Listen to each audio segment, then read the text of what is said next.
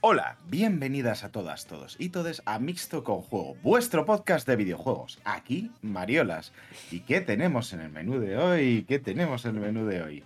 Pues cositas bastante, bastante interesantes. Hay anuncios de los más importantes. Hoy, hoy posiblemente tengamos los anuncios más esperados de todo el mundo. Eh, ya veréis por qué. No quiero crear hype, pero la verdad es que un poco sí. Eh, y ¿por qué? ¿Por qué me gusta crear hype? ¿Por qué? Porque también, también vamos a hablar de las nominaciones de los Game Awards. y qué mejor que para hablar de mi hype. Mi tema que- favorito, la verdad. ¿eh? Hombre, Mi claro. tema favorito. Hombre, está ahí ahí, ¿no? Con la compra de Activision Blizzard, ¿no? Está eso. Es, Mario, dijiste que no le ibas a mencionar más. ¡Basta ya! es el cuarto año ya que hacemos los Game Awards, puede ser, tercero o cuarto. Eh, todos los años le decimos a Moriolas, por favor, no hablemos de esto. Y todos los años lo trae. le suda los cojones. Ah, vamos a hablar un poquitín. Como iba diciendo, Pero quiero que se sepa que él, él es el único que quiere hablar de eso. hombre, esto es, esto es como. Es una dictadura bolivariana lo que estamos viviendo ahora mismo. Pues yo, allá donde vives, ¿no? Haz lo que vieres. Yo, Al, al igual que Tirano Sánchez, eso es. como dice el dicho, más sabe el perro Sánchez por perro que por Sánchez. Perdona, pero el tirano Sánchez me parece un dinosaurio muy guapo. Tirano Sánchez. ¿Cómo no se les ha ocurrido a los fachas antes? El tirano Sánchez, tío, qué bueno. Voy a hacer un meme con eso. Claro, claro, destruyendo a España con su boca, ¿sabes? Ahí como rompiéndola. Está, Tirano Sánchez. Madre mía. Vea regalo, ¿no? Al arte facha que acabamos de hacer, ¿eh? Es, un- es increíble. Ay. Pero bueno, vaya, vamos a presentar a esta buena gente que se dedica a hablar de lo que a mí me sale de las narices y no de lo que ellos quieren, al parecer. Efectivamente. Eh, como por ejemplo, Oyer, ¿qué tal? Yo. Mira, Marielas, yo hoy vengo a, a preguntarte una cosa. ¿A qué crees que he estado jugando? Pues yo diría que a Baldur's Gate 3. Un momento, ¿tienes alguna cámara en mi casa o así? No hay otra forma de saber que he estado jugando a Baldur's Gate como si no hubiera mañana. Sin embargo, ha habido un mañana. Y efectivamente, yo soy una persona que, eh, que muchas veces eh, lo típico que se dice de de vez en cuando te da la venada y dices voy a jugar al Minecraft. ¿Vale? Entonces, O es algo que ocurre, ¿no? Que ocurre a la gente. No sé si a ti, pero a mí sí. Sin embargo, esta vez eh, me- no me ha ocurrido con el Minecraft. Me ha ocurrido con un juego mucho peor. que es con el Skyrim, efectivamente. Ostras. El Starfield bueno, ¿no? Es un poco. Eh, la verdad es que sí. Eso sí, eh, eso, Eso sí, la verdad que es lo que hay, no pasa nada. Es, es el Bueno, Star- son las mismas mecánicas en Starfield, pero en una época mucho más acorde al Starfield. Claro. por lo que- Claro. Claro, cuando, cuando alguien, para justificar alguna racistada o algo de, de algún, de alguna persona del pasado, dice, no, cosas de su tiempo, pues efectivamente Sky- eh, Skyrim es de su tiempo y el Starfield no. Es que eso es un tema, es un tema hablarlo, ¿eh? La- No, es una cosa súper sencilla, que todo el mundo está de acuerdo y que nadie puede decir nada al contrario. Bueno, pues Te me sorprendería la cantidad de te gente sorprendería a la gente, sí. Efectivamente. Cualquiera diría que no es un tema tan sencillo. Pero bueno. Pues nada, muy bien, ahí recorriendo... No, muy bien, no. Sky. No, no. No has entendido el sentimiento de- de- de Eh, O sea, realmente, vale, ahora, ahora ya, lo entiendo. O sea, lo que me estás confesando es como cuando, cua- cuando me dicen he vuelto a fumar, ¿no? O Sí, es un sí, poco eso. ¿eh? totalmente. O sea, Mu- Muchas gracias. eh. Vale, vale, Sí, sí. ahora ya, lo, ahora ya lo entiendo. lo- lo Es que- el- Los que sufrimos de adicción a- al, al Skyrim es eso, es, es, es una, una cosa que sabemos que no está bien, pero es que no podemos evitarla. Cada cierto tiempo, pues caemos. Yo estoy a punto de Vale. caer, pero me he podido librar porque quería estar en una movida de unos mods y no ha funcionado, así que he dicho a, a la verga. Pero si no, estaría pro- también ahí. Tu propio ordenador te ha, te ha salvado. Sí, sí, sí. Puedes probar a utilizar Que parches. no, no, no, no, no de- digas nada, que, que le vas a hacer caer. parches de, de Skyrimina, ¿sabes? ¿No? Que te los pones por aquí en el este y te van. te van dando un poquito Los- de. Los parches de Skyrim son una flecha en la rodilla. Exactamente, te los tienes que poner todos en la rodilla. Yo creo que puede- te puedes ver vídeos de bugs y de, de cosas así y ya se te quitan las ganas. Es, es que las Ese, más de ese es el jugar. esparche. Joder, pues yo cada vez que me acuerdo de los bugs mm, quiero des- desinstalarlo ocho veces. Claramente es alguien que no sabe apreciar la, la belleza en la falda de los Skyrim. Claro. La- la- los bugs son parte. eh, O sea, Son- eh, hay- Son peatures, claramente. Mira, ahí tengo una anécdota con el Skyrim que ya creo que ya la he contado alguna vez incluso, de que yo iba paseando por el campo y de repente vi un señor con dos hachas, una en cada mano, detrás de una cabra, y el señor grita, ¡Por fin un rival a mi altura! y Ya. yo con eso ya soy- he sido feliz durante 10 años, solo recordando eso. Esos bugs son graciosos. Un bug que te hace perder 3, 4 Pero- horas. pero ahora- ahora-. Ahora me viene la pregunta de: ¿estabas jugando al Skyrim o estabas en tu pueblo? Porque dependiendo de la respuesta, la historia cambia mucho. Jugando al Skyrim, ¿no? Quiero decir, Porque me ha sonado a historia de Galicia profunda, también te digo. ¿eh? O sea, Podría sí. ser también sí, sí, Claro. perfectamente. Un besito aquí a toda la gente de Galicia, que es una tierra que me encanta, pero. em, pues nada, nada, Pues también está por aquí, como habéis podido escuchar, no encontrando rivales a su altura en cabras, eh, Raúl. ¿Qué tal? Bien, yo he estado jugando a unas cuantas cositas. He estado jugando al Baldur's Gate, eh, como igual, igual con ayer, una partida con él, de hecho, pues, lo estamos pasando muy bien. También está jugando un poquillo más al Forza y también está jugando al Mass Effect Andrómeda. Eh, el cual creo que no voy a jugar más. Porque ¿No? es, es muy malo, ¿eh? Joder. Pero si, si no recuerdo mal. gustando, ¿no? Me claro, estaba gustando, pero es que eh, tiene un problema gordo y es que el diseño de misiones es lamentable. Es una cosa. o sea, ¿sabes? Es. Todo lo que te piden hacer en el juego es activar consolas. Vas a una consola, la activas y tienes que activar otras tres consolas. Cuando las activas, tienes que ir luego a otra consola y activarla. Es así todo el rato. O sea, es una, es, es un. Es una estafa piramidal de consolas, ¿no? De activar consolas. Es una cosa que de verdad que no, no- Había misiones a las que no me la quería, que tenía todo lleno de indicadores de consolas para activar. Es una de, ¿pero qué es esto? ¿Qué es esto? Y, y entre Yo eso. no recuerdo y- tan así. Pero no sé, también en los Mass Effect el diseño de misiones nunca ha sido la razón por la que jugar Mass Effect.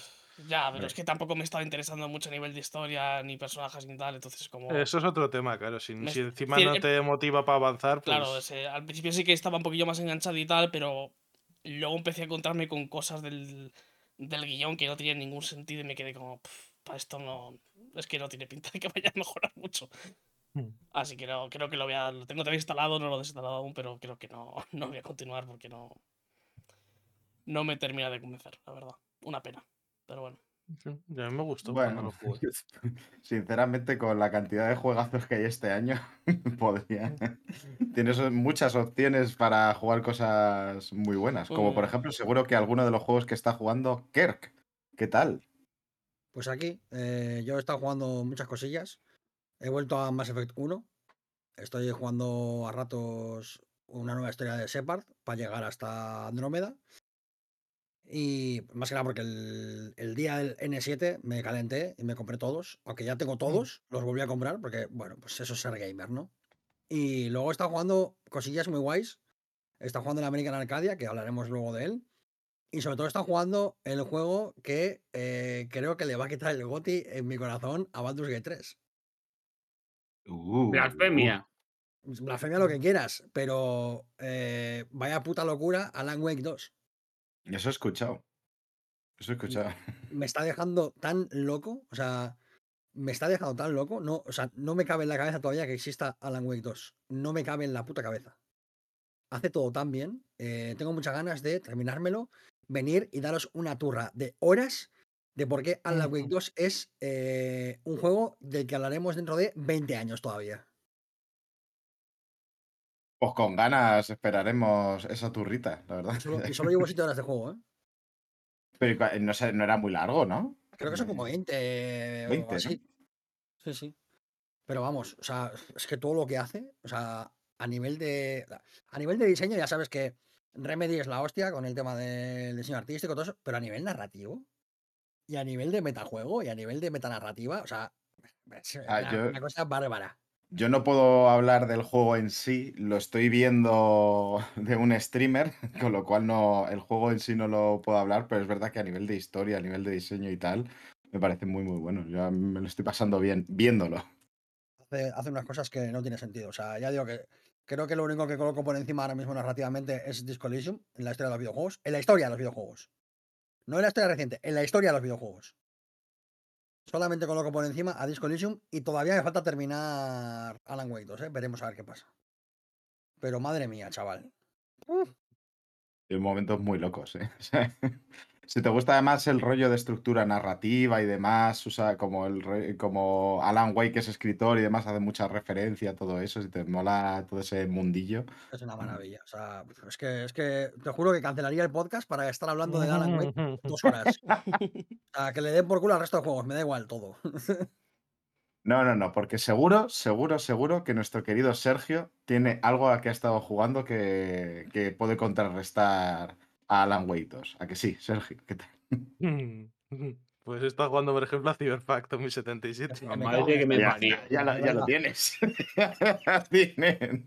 Sergio, hay otra cosa, pero nunca defrauda. Es que, ¿cómo Hombre, te puesto, quiero? puesto en la balanza de la narrativa de los videojuegos, probablemente este haga balance de Alan Wake 2 perfectamente. Claro, por eso. La vida a veces te lleva a lugares maravillosos y luego te tumba contra el suelo. ¿eh? Es una cosa. Y también al juego que, otro de los juegos que vamos a analizar hoy, es Star Ocean. El segundo, el remake del segundo juego de la saga. Muy bonito, muy guay. Que luego hablaremos de él. Me ha gustado, me ha gustado. Anticipo Mm. eso. Nice, nice. Pues, ¿qué os parece si primero hablamos un poquito de la actualidad del mundo de videojuegos? Mm, No, no me parece. Mal. Me parece mal. Pero como aquí mando yo, cual perro Sánchez, sobre, sobre Hispania. Malditos No, dinosaurios. chaval. Gente, gente, echamos a Mayolas. Hacemos aquí un golpe de estado. Iros a Ferraz si queréis. me han dicho que funciona. Vamos a, a manifestarnos a la sede de Pan Bimbo. Ay, pues bueno, eh, no sé si teníais la noticia de que ha llegado el sanchismo a España. Ah, es una cosa increíble. Pero al igual que ha llegado el sanchismo, ha llegado también una cosa muy, muy esperada, que es Amazon Luna. Sí, sí, estaba yo que no podía conmigo mismo esperando. Y os preguntaréis, ¿qué cojones es Amazon Luna? Qué pena que no se me ocurra Ay. ninguna rima ahora de un huevo colgando y otro lo mismo. Sí. Es que ni eso tiene Es Amazon que ni Luna. eso. Es el, el Stadia de Amazon, ¿no? Literalmente es, se presentó hace ya tres años, ¿eh? 2020, como competidor para Xbox eh, Cloud Gaming y el ya, el ya Sí. RIP en, en su gloria lo tengan Stadia, porque vamos, Bueno, y este dentro de poco me da miedo que vaya a la misma tumba, ¿eh? pero yo creía que común. no iba a salir, por eso para mí ha sido una sorpresa muy, muy bonita y quería compartirlo. Yo cuando compartió alguien la biblioteca con la que había salido el Amazon Luna y era para pegarse un- un bazocazo en la cabeza. Eso, madre Hombre, mía. pues mira, va a ser interesante porque eh, Luna en realidad eh, ya estaba disponible en Estados Unidos, en Reino Unido, Alemania y Canadá, eh, y ahora se ha añadido a España, Francia e Italia. Pues la cosa es que tiene una selección de juegos de Ubisoft que, joder, para ti, Sergio, podría ser una- un buen lugar. Tienes Watch 2, Far Cry, Assassin's Creed, se te sincronizan las partidas que ya tienes. Ujú. Joder, es maravilloso. Y además ahora se van a, se van a añadir... eh, si tienes Prime Gaming, puedes jugar a una serie de títulos que van a ir rotando con el tiempo, como por ejemplo Fortnite, que dices, Fortnite es gratis. Ya, pero ahora lo puedes jugar aquí también.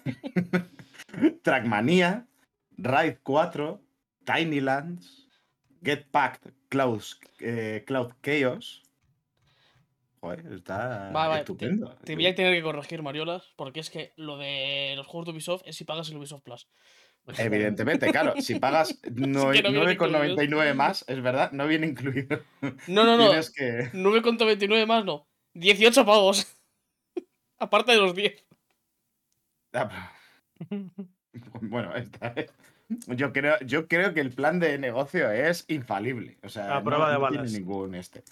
Además, puedes comprar el propio controlador del propio mando de, de Amazon Luna, llamado Luna Controller. Por 39,99. Yo que- estoy mirando, he entrado a la página de Luna para ver si haya cambiado algo desde, la- desde hace tres años que hablamos de Luna en el podcast. Eh, aparte de que ha cambiado relativamente poco, he entrado a ver los juegos de Luna Plus, que es una suscripción de pago. Y estoy viendo que hay cosas como Ultra Kill, Amid Evil y cosas así, y Dusk. Pero si te coges el- lo que te cuesta Luna Plus y te compras esos tres juegos que están guapísimos, pues los tienes para siempre también. y no te tienes que aguantar, eh, pues yo qué sé, pues eh, cosas que. El, el juego de kart de Garfield, por ejemplo, ¿no? Es que imagínate jugar al Ultra Kill o al Devil May Cry 5 con. Por, el cloud, ¿eh? Me pego un tiro. Hay, hay juegos guays, pero tampoco hay. No sé, o sea, muchos hay- juegos no los hay- ha dado Epic ya gratis. ¿no? sí, y la mayoría son bastante viejos en general. O sea, no hay ninguno que digas. que por esto puede merecer la pena. O sea. Ya- O sea, no hay ningún juego que digas merece la pena 100%. Me voy a hacer como rollo, me voy a hacer un, mes como el Game Pass, ¿sabes? O sea, son todos juegos que, que cuestan menos que la suscripción. Claro, pero aquí la cosa es que estás, o sea, en teoría Luna, la gracia no es la, los juegos que tiene, o sea, los juegos que tiene los tienes que tener tú, los tienes que comprar tú, es una cosa aparte. Esto es la posibilidad de jugarlo en la nube, eso es lo que estás pagando con Luna. Quiero decir que, estás pagando para poder jugar a esos juegos con mm, una latencia que te cagas, eh, que igual se te paran, dependiendo de cómo esto. O sea, eso es lo que estás pagando. Eso es lo que quieres pagar. Mm, Cada uno gasta Bueno, el dinero. Lo querrás pagar tú, a mí, a mí que me pero te puedes llevar un mando que es literalmente el mando pro de la Switch, pero Sí. seguramente peor. Pero más barato. Hombre, solo faltaba. ¿no? Estaría bueno.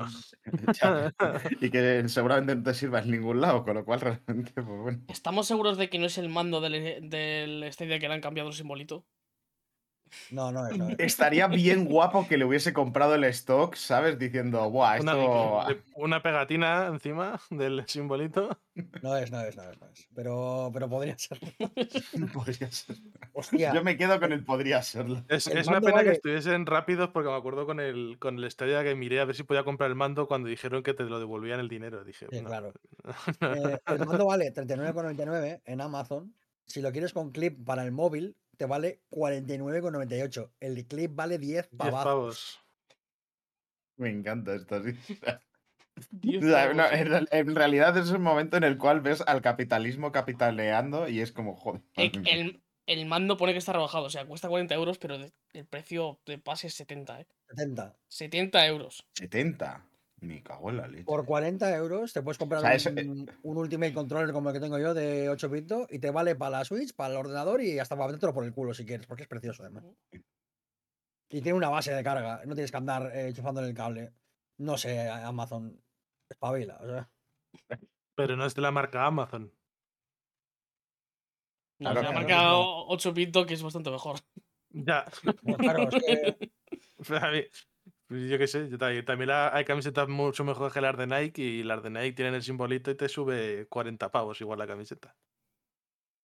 Exactamente. Aquí estás pagando todo, todo lo bonito de estar participando en Amazon. Yo, sinceramente, me sorprende. O sea, lo que me sorprende de todo esto es que, primero, que estuviese ya funcionando Luna. Yo creía que nunca había llegado, pero ya estaba funcionando en Estados Unidos, Reino Unido y demás.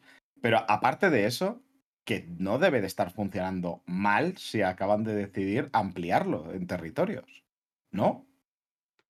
O sea, no entiendo cómo funciona. No enti- es- es- o sea, no entiendo cómo funciona, pero claramente algo tiene que estar funcionando. O, o- o- algo me yo. No necesariamente. Puede ser una estrategia a largo plazo Yo también. necesito que alguien me lo explique. Una persona amable que me explique cómo No te, no te preocupes que en año y medio cuando cancelen el servicio, pues ya sabremos qué va a pasar, cómo iba la cosa. En, en año y medio cancelan el servicio y en dos años te sale un artículo de Jason Schreier en Bloomberg. Y está explicadísimo todo, vamos. Pues nada. Solo paciencia, hay- que tener paciencia, ya está. Ya, ya tendré paciencia, ya tendré paciencia. Bueno. Eh, vamos con una noticia un poquito más. Un poquito más alegre. Porque últimamente eh, estamos viendo que en este, en este año, que yo, sinceramente, yo ya creo que se puede catalogar como el peor año de la historia de los videojuegos, porque eh, no para de haber despidos y al fin y al cabo, aunque hayan salido unos juegazos increíbles de la requete hostia y tengamos que estar haciendo malabares en nuestra cabeza para ver cuál es el mejor de los...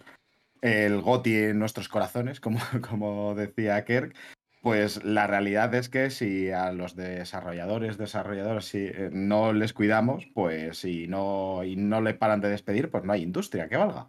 Pero bueno, después de este momento un poquito de demagogia, me vais a perdonar, voy a decir que no todo, no todo el mundo está haciendo despidos, sino que en este caso Atlus, la desarrolladora japonesa responsable de sagas como Persona o Shin Megami Tensei, que son los más conocidos, ha decidido utilizar ese beneficio que, estamos teniendo de tener un año que joder, está habiendo bastantes veces, eh, ventas para subir el salario medio anual de todos sus empleados y empleadas un 15%, subiendo de un salario base que tienen ahora mismo de 257.000 yenes, unos 1.573 euros, a 300.000 yenes, unos 1.864 euros. Según sus propias palabras, con estas subidas lo que pretenden es precisamente fortalecer su competitividad en un momento de expansión global y crear un entorno de trabajo donde los empleados puedan rendir al máximo con nivel de ingresos estables. Eh, y bueno, pues no sé, no sé qué os parece la noticia, pero a mí me alegra un poquito el corazoncito de que de vez en cuando puedes ver que, aunque las empresas capitalistas pues tienden a hacer lo que tienden y no hay que fiarse de nadie ni, ni que amar a ninguna empresa, eso está mal, pero está bien cuando ocurren cosas buenas, cuando deciden usar el capital de, de estas maneras. Subir siento sueldo ser- siempre está ser- bien. Pero sin siempre- más información, a mí me, se me queda un poco corto sin saber salario medio, cómo estaban de salario ahora- antes de esta subida. Eso te lo Me acabo de falta- decir. faltan datos ahí. Te lo, te lo acabo de decir. O sea, estaban eh, unos 1.500 euros. Sí, pero lo que yo lo que voy es, eh, ¿esos 1.500 de antes era un salario bueno o era un salario que estaba por debajo? ¿O cómo respecto a lo que se necesita en Japón para vivir? Sin más información, hay para saber más bien si esto es... Que suba está bien siempre, pero falta algo más de información para mi gusto, para dar una opinión más completa. A ver, Yo- 1500 euros. En... No, habla que, que estabas hablando. No, antes. siento decir que es la misma semana en la que Digital Bros ha despedido al 30% de su plantilla. Um, Creo que eran como 900 personas. Y que Humble Games eh, ha anunciado que la parte de Publisher va a tener una reestructuración. Y que venimos de semanas de despidos, despidos y despidos. A mí me parece guay celebrar eh, que Atlus tenga un año de locos con Shin Megami Tensei y Persona y esté vendiendo un montón y ellos eso suponga una subida de 12% salarial de la plantilla, pero no me voy a poner a celebrar más de dos segundos porque está siendo una puta carnicería, está siendo un año terrible. O sea, todos los años son terribles, este año es ex- excepcionalmente terrible. Hablamos de despidos en masa de, de casi hasta mil empleados de una tacada en algunas empresas. Hablamos de estudios cerrando, hablamos de gente en la calle, hablamos de gente a la que se le ha obligado a mudarse por trabajo y luego se le ha despedido a las dos semanas de mudarse. Hablamos de verdaderas tragedias para gente que está en el mundo de los videojuegos y a mí no me da la gana alegrarme porque haya subido el 12% el salario en. No, eso No, no me parece, no me parece justo porque me parece que la- da la imagen como de, bueno, se pueden hacer bien las cosas. No, es- esto está siendo terrible. Está siendo el peor año de la historia de los videojuegos en cuanto a los despidos y la situación laboral. Y no me da la gana de alegrarme porque me parece casi una falta de respeto por toda la gente que está yendo a la calle, que es, o sea, es que está siendo tan masivo, tan masivo, en un año en el que los beneficios no han parado de subir. No me da la gana de por eso, o sea, yo, la- yo la cuestión no era, eh, evidentemente yo no me alegro por la situación, ni, ni mucho menos. Yo lo que decía es que me parece que está bien, o sea, traigo este, eh, este, esta noticia precisamente para remarcar el que en realidad, precisamente, todas estas excusas que, que dan eh, todos los estudios que están despidiendo son mm, puta basura en todas las situaciones, pero más en esto, porque realmente sí se puede hacer una subida de estas y aquí es donde lo marca. O sea, evidentemente la situación global, como ya he dicho antes, me parece que es eh, terrible y hay que denunciarlo. Y pues es que si traemos todo, si tengo que traer, el problema es que si tengo que traer todas las noticias No, de despidos el todas las semanas, es no de dónde sale esta, esta noticia. ¿Quién la pasa a la prensa? ¿Quién gana con esta noticia? Porque yo tengo claro quién gana. Gana la- el, la- el crédito social de Atlus. De decir, mira qué guay somos. Comprar nuestros juegos y subimos el sueldo a los empleados. Pero el año que viene, si, las, si los beneficios no son los que quiere Atlus, ya verás cómo despide gente. Que Atlus no, Evidentemente. no es la primera que despide a gente tampoco, ¿eh? Entonces, lo siento mucho, pero no me sale alegrarme. O sea, me, me Mm. parece muy bien, no me sale alegrarme. Lo siento muchísimo. Yo sé No, que igual esto es como la postura más vinagre de la historia, pero es que estoy harto, porque este año está siendo terrible. Terrible. Sí. Y aparte que esto tampoco, como decía, que también no es un movimiento que salga del buen corazón de Aldous. Eso aparte, primero porque, porque lo hacen para ganar crédito social y segundo porque ellos mismos te han dicho que lo hacen para ganar competitividad. Eso yo lo que entiendo es que han tenido un buen año, tienen miedo de que les roben a sus buenos empleados y suben solo Claro, e- para, para conservar a... Entonces, no... Hombre, evidentemente las empresas, o sea, yo no voy a defender a ninguna empresa, vaya. Yo lo que digo es que me parece que es una buena noticia en el sentido de eh, que, que está bien que se pueda hacer esto, que vaya en esta dirección y no en la otra, vaya. Mm, Que son empresas empreseando, hombre, claro. Y que el día de mañana te van a, van a volver a hacer el cambio de volante, pues claro que sé, sí. es que eso es como aplaudir a un país que respeta los derechos humanos, ¿no? Te quiero decir, es un mínimo el te- pagar bien a tus, em- Ya, a pero es tus que po- empleados. y no- A- Aquí está el problema. Por que eso es que entiendo también lo la que dice que Kerk de que le cuesta alegrarse. Pues yo lo entiendo. Porque tampoco es una cosa que digas, madre mía, son unos santos, ¿no? Es un poquito el mínimo de humanidad que tus empleados puedan vivir sin tener que estar trabajando en dos cosas y tal por hacer un videojuego, ¿no? Evidentemente. Pero por eso. el problema es que nos tenemos que. O sea, el problema es que esto es noticia. O sea, el problema realmente es que esto te va a ser noticia precisamente porque el año que tenemos es terrible. O sea, por eso lo traigo, por eso lo destaco. Porque es como la de, fíjate, es que mm, se puede, se puede hacer, se podría estar haciendo, pero no se está haciendo nadie más. Y tam- también un poquito por ahí va, y va lo que yo te he dicho al principio, porque al final 1.500 euros puede parecer a una persona que es un salario muy bueno o subir a 1.800, pero es que con 1.800, por ejemplo, en Madrid, igual no puedes permitirte vivir solo. O vas a ir justito. Con lo que están como Sí, pero a ver, en teoría, claro, en teoría es el salario base, luego tienes bonus y demás, y la cosa, y la cosa aumenta, es decir, es más que esto, pero Yo, mañana solo te digo que vayas a- acabo, de hacer, acabo de chequearlo porque sabía que iba a pasar. Vete a Google y busca Atlus despidos. Y me cuentas cuánto te cuesta encontrar una noticia que sea de despidos y que no sea. no, no, hombre, sí, claro que despidos, Atlus cuida de sus empleados y sube el sueldo. No, no, sí, yo te creo. Sí, te- sé que Aldous tiene el este, si no, si no es aplaudir el este, pues bueno, pues nada. Pues, Que ya ves que esta me la sé yo. Eh, el resumiendo, disfrutad de, de los, de los 20 euros extra cada uno de los empleados de Atlus.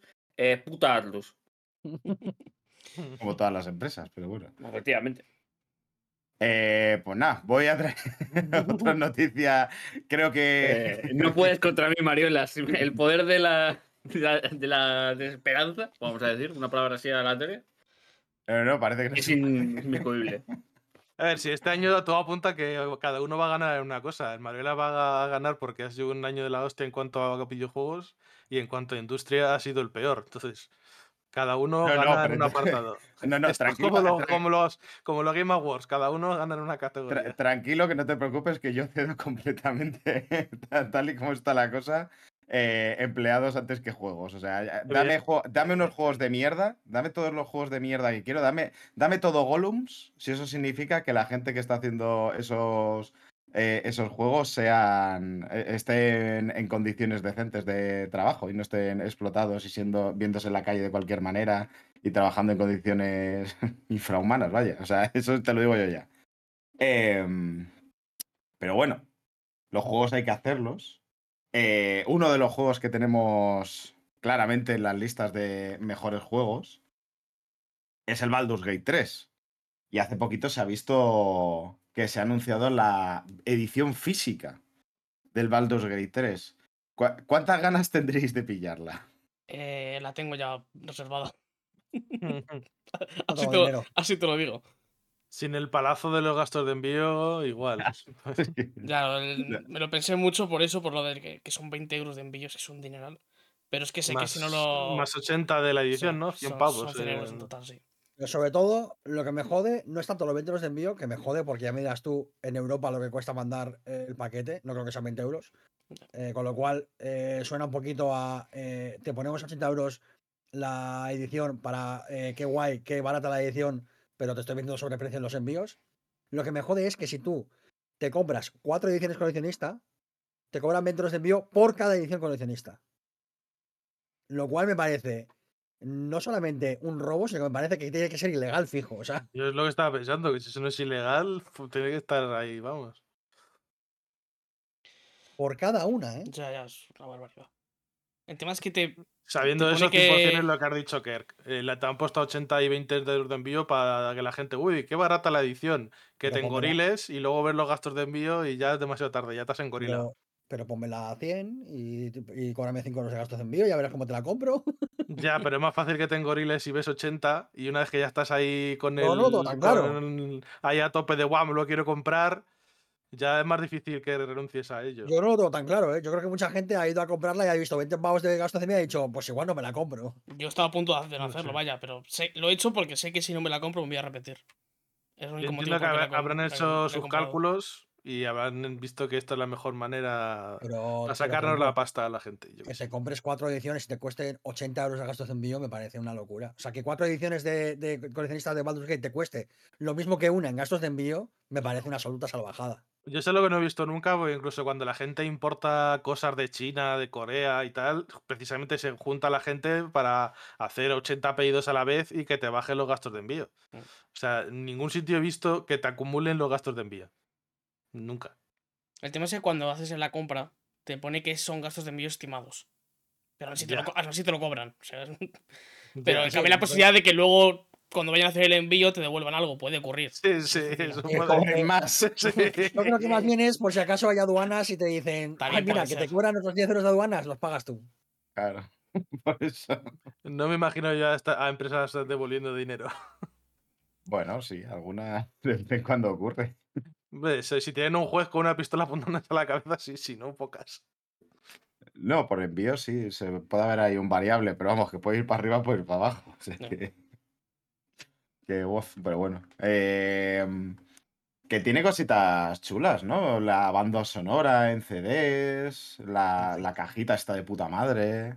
¿no? Ya que no veía una banda sonora en físico con una edición coleccionista, Es Joder, que yo solo por eso ya vo- voy loco. O sea, es que me gusta muchísimo tener los discos. Que realmente con las bandas sonoras está muy guay tener los discos, pero hoy en día hay gente que igual no puede ni reproducirlos. yo en el coche sí. Yo tengo En un, no tengo un equipo de música y ahí, ahí los puedo poner. Entonces, Eh, Estoy, se me ha venido eh, ahora mismo, o sea, me ha venido a la cabeza una canción de un combate de- del Baldur's Gate 3 y casi es que es increíble. Buah, se me han puesto la- los pelos como escarpias. Hubiera estado guay con un con Guau. viese con vinilo también. Eso yo no lo podría reproducir, pero eso para decorar y tal está guay. Hombre, eh, sí. A ver, Si sale, si vinilo, que es posible que salga porque la del Divinity Original Sin 2 está en vinilo, eh, posiblemente me la compre también. ya os lo voy Ah, avisando. vale, ya, sabe- ya sabemos por qué no la han hecho, porque van a venderlo aparte el vinilo. Tiene toda la pinta. Eh, el, el ministerio cogiendo directamente el paro de Maxi y echándoselo al Arian directamente a la cuenta. Tiene botón directo, ¿no? En el Claro, ya que vaya entrando. botón de El caño gordo, los billets que iban para mí, no, no, los los rediriges para para allá. Bueno, está, Son belgas, está ¿no? Los del Arian. ¿Eh? Son belgas, ¿no? Los del Arian. No sé si eran belgas, alemanes o Eh, por Creo que ahí. era estudio belga. Puede Pues ser. 20 pavos para mandarte una mierda desde Bélgica. Belga, ¿qué sí. tío? Es que, oh, de verdad. Bélgica. Bélgica, sí. ¿Cómo te va a costar 20 pavos mandármelo desde Bélgica, hermano? Si no tienes ningún tipo de Pues aduana ni en- Si estás en la, en la puta comunidad europea. Es imposible que te cobren nada por mandármelo hasta casa. Es un poco el timo de las tampitas, ¿no? O sea, eso es Ah, eso. lo- Ya puede venir el, el, el CEO del Arian a traérmelo en coche. O sea, es que vamos. Miyazaki también va y te lo. Al Ya final, puede venir a Stario a dármelo en persona. Aunque sea de Europa, siempre te cobran algo, pero yo qué sé, si es de Europa, que te cobren 3, 4, 5 pavos de envío, como mucho, yo qué sé. O que te, que te cobren 20, pero que te puedas pedir 80 ediciones si te salen los huevos. No sé, la verdad es que no, no entiendo muy bien los motivos de por qué lo han hecho así. Aparte Yo la de única razón que me explico sangrar a la y- gente, vaya. La única razón que pueden esgrimir igual es intentar evitar a los especuladores, igual, yo qué sé. Pero si no es limitada la edición. No creo, ¿no? No tiene es que mucho no es limitada la edición. No, abierta, o sea. claro. Si no es limitada, entonces no tiene ningún sentido. El dinero. Eh, sí. Si Sí. esto sirve para que hagan Baldur's Gate 4, Claro. compro a 10 favor, libros- compro ya 10 está. ediciones. de Tímenme, por favor, tímenme. Bueno, pero que haga un Kickstarter, yo que sé, que te timen sin ser tan evidentes, ¿no? Mira, sacar un Kickstarter ahora mismo. Y eso ya. Eh, Para mí me están timando. Ahí sí que me están timando. En plan, no tienes dinero para hacer eh, cierto juego. En plan, con lo que ha vendido este. Pero, ¿Qué? sí, pero el Ariane es indie, ¿no? Hemos quedado entonces. No sé, la, Y sí, indie. Ya hablaremos de lo que es indie y lo que no. Más, la más adelante, empresa- porque me la cago en Dios. la típica Small Indie Company, mil empleados. Sí, Pero la- ha aumentado mucho a través Ha de, aumentado muchísimo, sí, sí. del desarrollo de, de Baldur's Gate 3, porque antes eran, no sé si eran como... No, eran cien- pone Wikipedia 130 y Bien, acabaron pues. siendo 450 en Eso 2023. es. Yo recordaba que eran eso, como, como 100, andaba por los 100 y ahora acababa por, como por los 500 más o menos de las estimaciones y tal. Ah. Que es una burrada, que es cinco veces más de, de equipo, ¿sabes? sí. Esa es el- la envergadura de, de Baldur's Gate 3 es eso, ¿no? El- el- lo que les ha costado hacerlo. sí. Pero claro, ha salido un juegazo que, que es el segundo Madre GOTY, ¿no? Del año. No, tú cállate. no, claro, son los, do- eh, los dos gotis que hay. Este año, No, no. empate Te técnico. voy a decir ya, si le dan el GOTY a Baldur's Gate yo estaré contento, ¿eh? Hombre, Yo es que. eh, Luego hablamos, luego hablamos de, de- Por eso los he traído. De que luego al final. Luego al final, eh, María trae cosas que no queremos hablar. pero Cero relevancia tienen los premios de Game of. Cero. Ya, pero. Ni pero ni hostias. Es, Ah, son por- los. O sea, es como cuando ves eh, un deporte, la NBA o lo que sea, y hay anuncios entre el- la acción, ¿no? Pues al revés.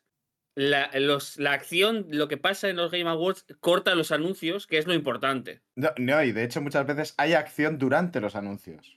Es que es magia, es que es magia. Ponen como, magia. eh, como en el que ponen en el wrestling, que ponen como una pantalla pequeñita, mientras ocurre lo importante que es el anuncio. Claro. En la pantalla pequeñita ponen eh, la lucha.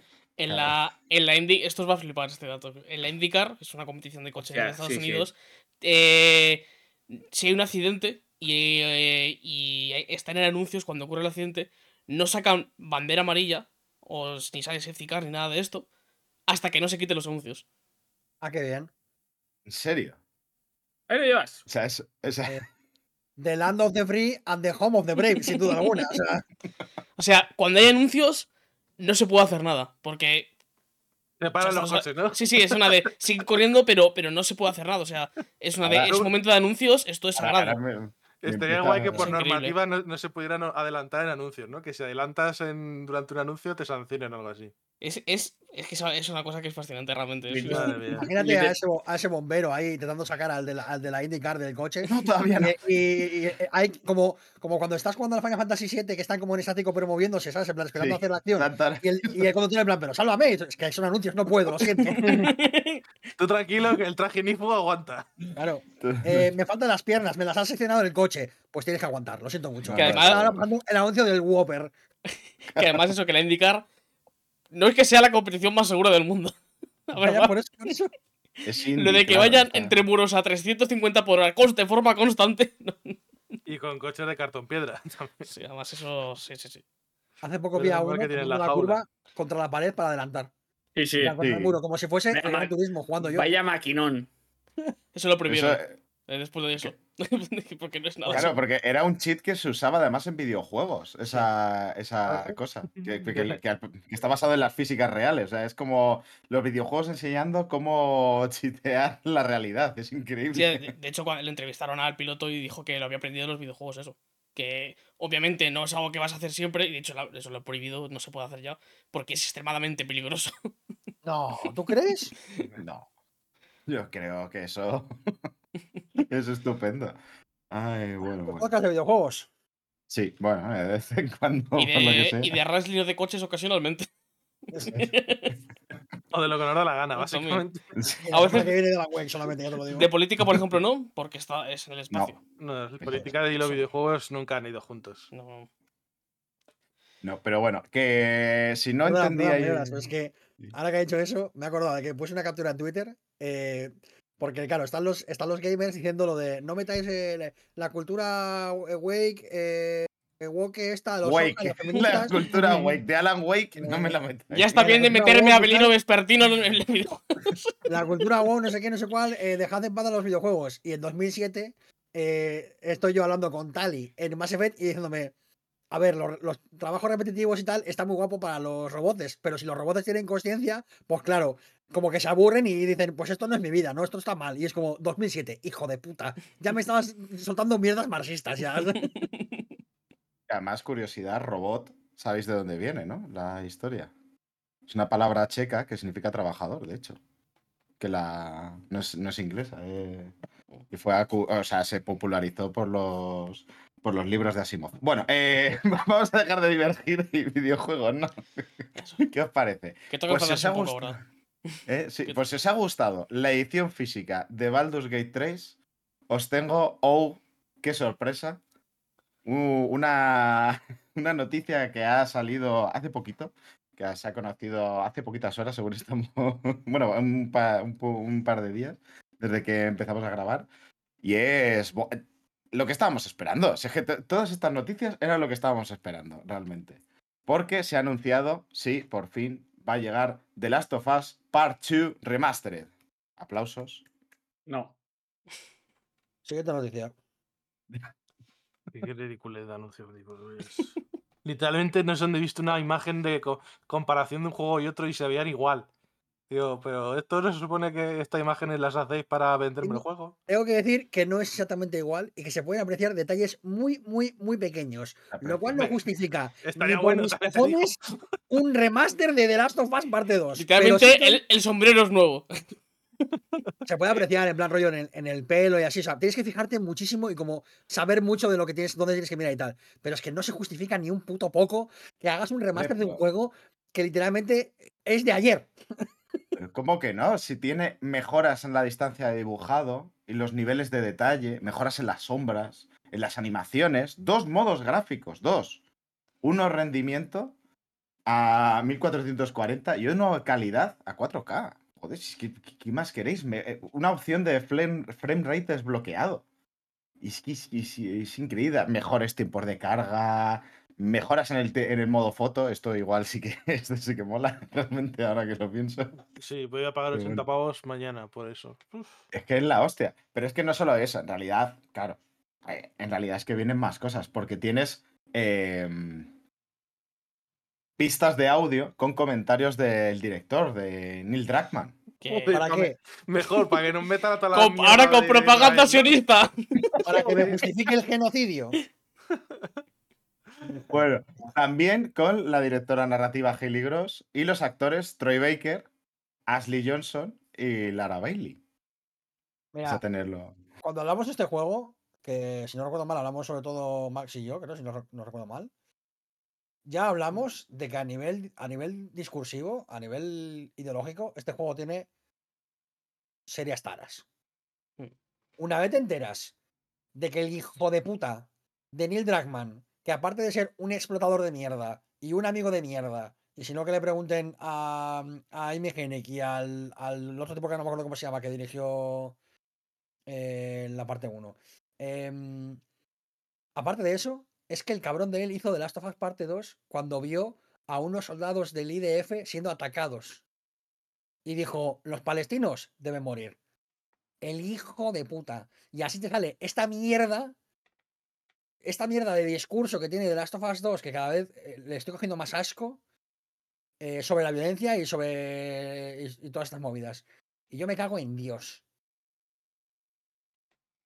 Puede ser, pero piensa que además te viene con dos modos de juego nuevos. Como el modo speedrun con tablas de clasificación. El modo Y- bombardear eh, hospitales y eh, masacrar niños, ¿no? Esos dos modos es lo que nos vienen, ¿no? Y el roguelike. Claro, con ¿qué es? encuentros aleatorios, varios personajes jugables y lo mejor de todo, skins para estos personajes. ¿Qué es una infiltración en Gaza si no es un roguelike? Claro, claro. Joder, es que encima cada vez, cada vez, cosa que dices es en plan, es tu peor juego cada vez con cada Eh, cosa es, que, que, dices. es que no aporta nada eso. O sea, ¿qué cojones aporta un roguelike? Pff, verdad, eh. No puedo más. Y podrás actualizarlo desde tu versión de PlayStation 4 a PlayStation 5 si ya la poseías por solo 10 euros. Vale, gracias. No vas a tener, no vas a tener En mis fin. euros, sin Trackman, ya te lo digo, o sea. No. O sea, no, me, Eh. no, me, no me compré la parte 1, que tenía algo más de justificación sin tenerla mucha. Está de menos todavía, vamos. Y menos Hombre. después de todas estas cosas que han salido. No, y, que, y que es que la, ver- la versión de Play 4 eh, se juega ya bien en Play 5. O sea, es que no hace falta nada. Es que ya va a 60 FPS. Eso es lo principal que podría decir echarle en cara al juego. Es que este juego es un juego que no necesitaba ni pedía este remaster. Era uno de, típico de hacer versión de Play 5 con, con un- que mejore un poquito para esa na- de na- manera nativa y ya está, que es lo que han hecho con muchos juegos. O sea, no, no, esto es completamente innecesario. Y encima con eso, con el asco que le estamos cogiendo todos al Druckmann. Yo os, os doy a mi análisis, os doy mi nota de este juego. Voy a poner una nota. Nunca pongo notas eh, cuando analizo un juego, pero voy a poner una nota. Eh, le, le voy a dar un eh, genocidio sionista sobre 10. Ala. De las notas más acertadas que he Ah, escuchado. desde bueno, sí, es una nota reconocida por el propio Druckmann, o sea que hay poco que discutir. Él sabe lo que hay. Pero bueno, eh, ¿qué os parece si hablamos un poquito de indies? De, porque hubo Nintendo Indie World. Eh, ¿Qué os pareció? ¿Qué os llevasteis? ¿Lo visteis, no? Supongo. Bueno, yo lo vi Mm. con Kerko en, su Sí, directo. claro, sí. Eh, ¿Qué os llevasteis de este, de este Indie World de Nintendo? Hubo cosas guays. O sea, a mí me pareció un Indie World majo. Lo que pasa que creo que hay un problema. Que es que, eh, como la comunicación de Nintendo es como es, eh, como nos ha acostumbrado al tema de los directs y tal, y a un cierto nivel, creo que la separación que hace llamando a los, a los Indie Worlds Indie World y no Nintendo Direct Indie World, mm, no está calando del todo en el público. Es decir, la gente espera cuando ve un Indie World un Nintendo Direct de Indies. Y no es un Nintendo Direct de Indies. No es eso lo que es el Indie World. El Indie World es un showcase para eh, potenciar y mostrar indies que van a llegar a la Switch. Entonces, creo que la gente no entiende esto y se decepciona pensando que van a salir otras cosas. Dicho esto, la gente está todo su derecho de pedir lo que le dé la gana. O sea, yo ahí no me meto. Pero sí que creo que no está entendiendo bien eso. Será culpa de Nintendo probablemente más que del público. Puede ser. Pero la cosa es que, no sé, un Indie World en el que salen jueguitos muy majos, que a lo mejor no tienen espacio en otras conferencias o, o en notas de prensa o tal, o que no, no ocupan portadas, que tengan ese espacio pequeñito con el, bajo el sello de Nintendo, digamos, a mí me parece que está muy guay. Y luego encima vimos juegos chulos. El, el Backpack Hero, por ejemplo, a mí me llama muchísimo. me llama Sí, yo sé, lo había visto antes y ahora que es el, lo que se ve, joder, es, me pareció muy, muy, muy interesante. Había cosi- el Highland Zone, por ejemplo, es también muy, muy, muy bonito, tiene muy buena pinta. Tengo muchas ganas de jugarlo. Lo que pasa es que ese, o sea, muchos de estos juegos yo ya los conocía o ya los había visto, Mm. porque yo estoy metido hasta el corvejón en esta cosa. Pero la gente que, por ejemplo, se ha comprado la Switch para jugar al Mario Wonder y al Mario Kart y al Zelda, pues tiene de repente esto aquí. Y yo qué sé, a lo mejor, o sea, me parece como una buena puerta de entrada para que te puedan llegar a tu pantalla y a tu retina indies chiquititos que no tienen ese recorrido que puede tener, pues eso, pues un Mario, ¿no? Que es literalmente lo más fácil de anunciar porque es literalmente Mario. Entonces está guay, no sé, ya te digo. O sea, que la gente pueda ver el Highland Zone, el Backpack Hero y tal, y así, pues está guay. O sea, no, no fue como una locura tampoco, no, no hubo como grandes sorpresas ni nada de eso. Varios juegos ya habían salido en PC o ya estaban de camino a la Switch anunciados ya, todo eso. Eh, vimos lo del Outer Wilds también, que era como un secreto a voces, que no, lo que no había era una fecha, digamos. Sí. Eh, pero Annapurna ya dijo que lo iba a llevar y tal. Y, y no sé, me parece que estuvo bien, que estuvo fue un ratito majo de ver videojuegos, que es una cosa que a mí me gusta siempre. A mí es que me pasa, justamente saqué un poco la- esa misma reflexión, que yo realmente en el momento, o sea, hay cosas que me medio llamaron la atención, pero no hay ningún juego que dijese, ¡buah, qué putas ganas tengo de esto! Pero es que hasta incluso, aunque no me interesase ninguno de los juegos, el cómo están presentados, ver todos estos juegos que son siempre un derroche, en muchos casos, de, ingenio, eh, pues siempre me llena el corazón. O sea, me, gusta mucho más ver este, este tipo de showcase de, de indies con, co- co- bonitos y demás que, que muchas otras conferencias más mm, megatónicas, por así decirlo, ¿no? Clásicas. Mu- Mucho mejor que, mucho mejor que las conferencias de Bethesda en su día, si me preguntan a mí, ¿eh? Eh, aunque no me lleve ningún juego marcado. Em, pero también creo que le hace un favor muy bueno que Nintendo hace muy bien con estos directos, porque lo cierto es que su la historia de, de la Switch es un, es un tema para encontrar cosas así más chiquititas, no los megatones, como decía Kerr, porque claro, es que eso ya se vende solo, pero precisamente el- la manera de destacar los juegos son en este tipo de... eh, En, en estas conferencias, porque si tienes que buscarlos, separar la, el, el grano de la paja, como se suele decir, de, de la Nintendo Store, pues te puede te puedes pegar un tiro, vaya. Para ser Nintendo Family Friendly hay muchísima paja ¿eh? en la, en la ESO. Joder. Y en el sentido más peyorativo de la palabra, ¿eh? No. Ya, ya hemos hablado muchas veces del problema de, de la, de la eShop. Tiene un problema muy gordo, tendría que reestructurarse por completo. Lo malo es que ya no se va a hacer hasta que salga la Switch 2, eh, o como se llame la, nueva consola de Nintendo. Muchos pepines sí se va a hacer, que se va a hacer ahí, ¿eh? A ver, yo creo que es necesario. o sea, Ya, ya, pero. es, que, es, que está, es que es tan fácil. O sea, quiero decir, si alguien se cayese sobre el teclado eh, mientras tiene el código de la eShop abierta, lo mejora fijo. Un gato pasando por encima. O sea, si dejasen al gato pasar por encima de esto, seguramente te codifica Mira, Es, algo. es tan, es tan fácil mejorarla hasta sin querer, porque es que es que es muy fácil hacerlo peor. O sea, es muy difícil hacerlo peor, perdón. Muy difícil. Si te casas en el teclado, te juro que mejoras el código de esa mierda. Es, es horrible, es tan fatal. Funciona muy mal. Ya, ya, soy consciente. Es Pero desastre, por eso desastre. tengo fe de que lo vaya a arreglar, Ra- porque. Raúl, como, como informático, doy fe, ¿no? Que es un Ay, pero desastre. Uf, madre mía. Pero bueno, Pero bueno, eso, que los indies siempre, siempre los indies. bien. Eso es. no voy a ir a Ferraz a manifestarme también. en, la otra, en la otra acera, uno se rompe España y la otra acera Kirby y van los Los indies. indies.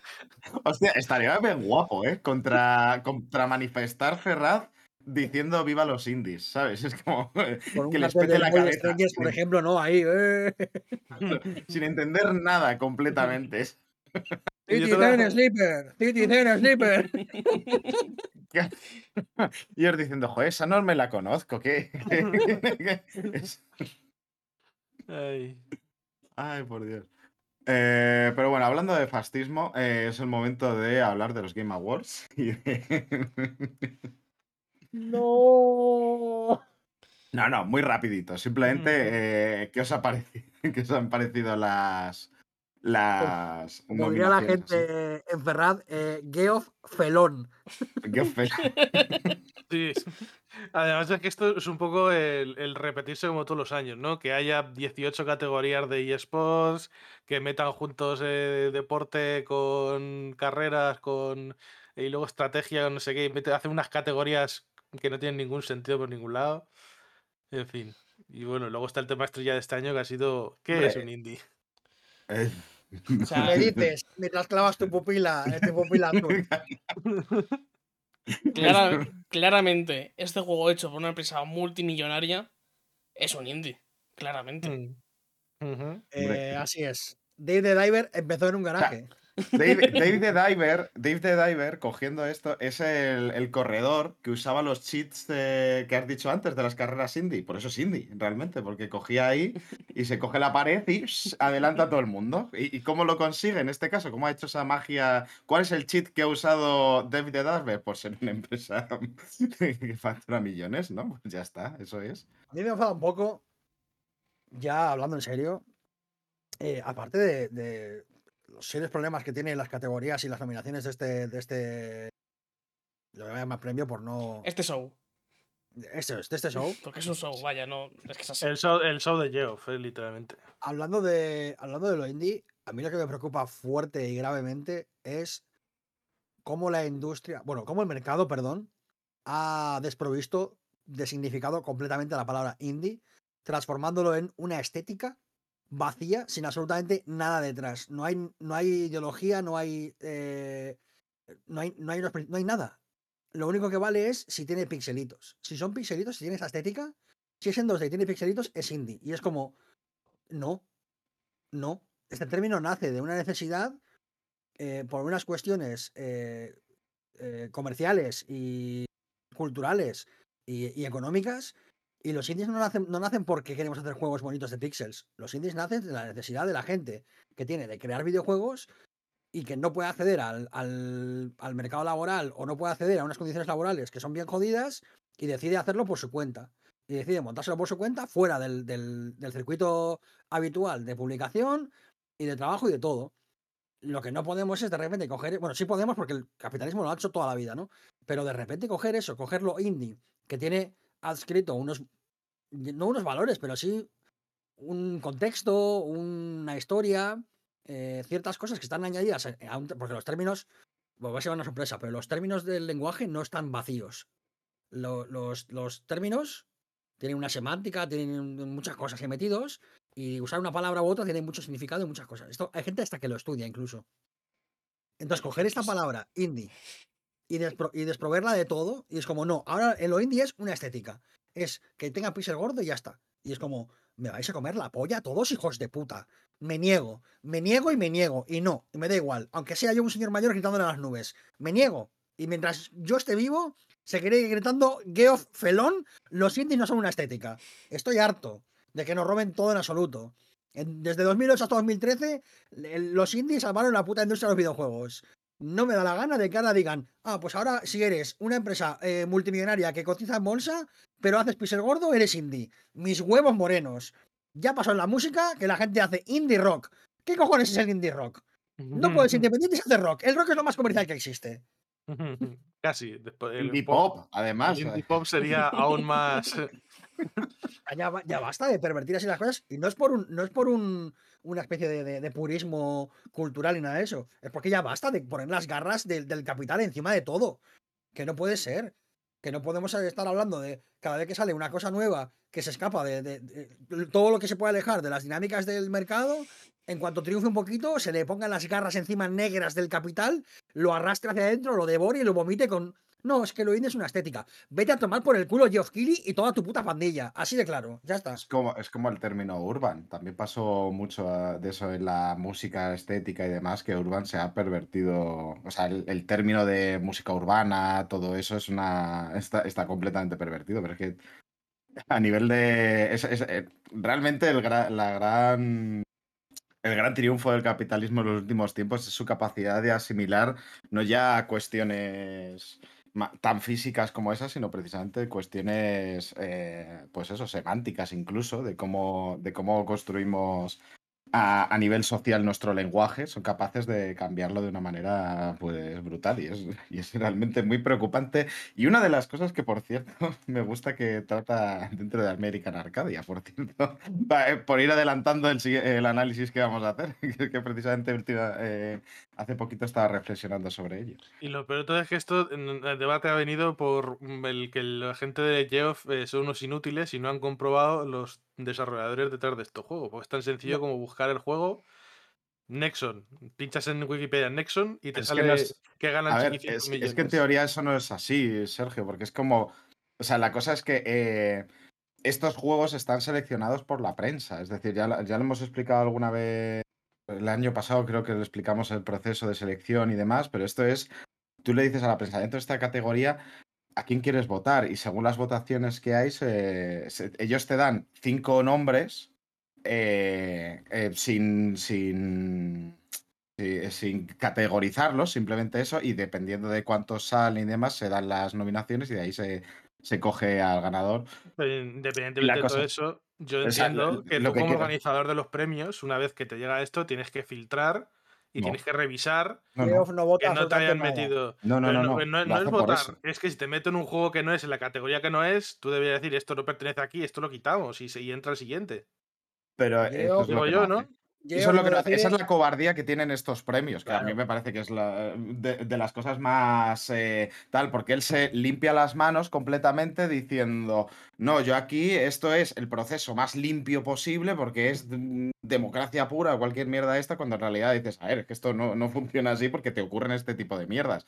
Pero lo que es sintomático es precisamente cómo percibe a la gente, cómo perciben los medios, porque no es ni siquiera que digas, es que han ido a la calle a preguntar, no han ido a Ferraz a preguntar qué, qué crees, cuál crees tú que es el mejor indie de este, de este, de este año, y la señora te lo grita, ¿no? Mientras dice Franco Franco, no, es han ido a medios, eh, en teoría especializados, y su percepción, la forma en la que ya prácticamente eh, dentro de, de los medios se ve lo que es indie, es una cuestión puramente estética. Y pues. Sí, sí, en eso tienes razón, Kerr, que el- de- literalmente los, de, los de periodistas han visto este juego y han dicho indie. No han es- no mirado mucho más. no solamente los periodistas, es que todo el mundo lo ha considerado un indie. Pero claro, cuando lo, ve- lo ves, dices, pues esto claramente tiene que ser un indie, porque por la estética que tiene y tal, y por cómo es el juego, pues es lo que parece. Tenemos, Claro. tenemos asociado 100% estética eh, turborrealista, AAA, estética cute de cubitos, tal, eh, indie. Y es un error que nos inducen porque les interesa vendernos las mierdas. O sea, porque tú, 100%, sí, sí. y tú ves el de dices, "Ah, es un juego indie, qué guay, pues me voy a gastar 20 euros en un juego indie. Y te lo meriendas. Y claro, pero no, pero es que este. Pero que aparte de eso, deberíamos tener una discusión fuerte de la industria eh, sobre qué es un indie, porque eh, yo ya estoy un poco rayado. Es como. Vale, The Cosmic Will Sisterhood. ¿Es un juego indie? Sí, lo parece. Pero es que lo publica Devolver. Devolver es una empresa que, que cotiza en bolsa. Mm. ¿Es un juego indie Cosmic Will Sisterhood?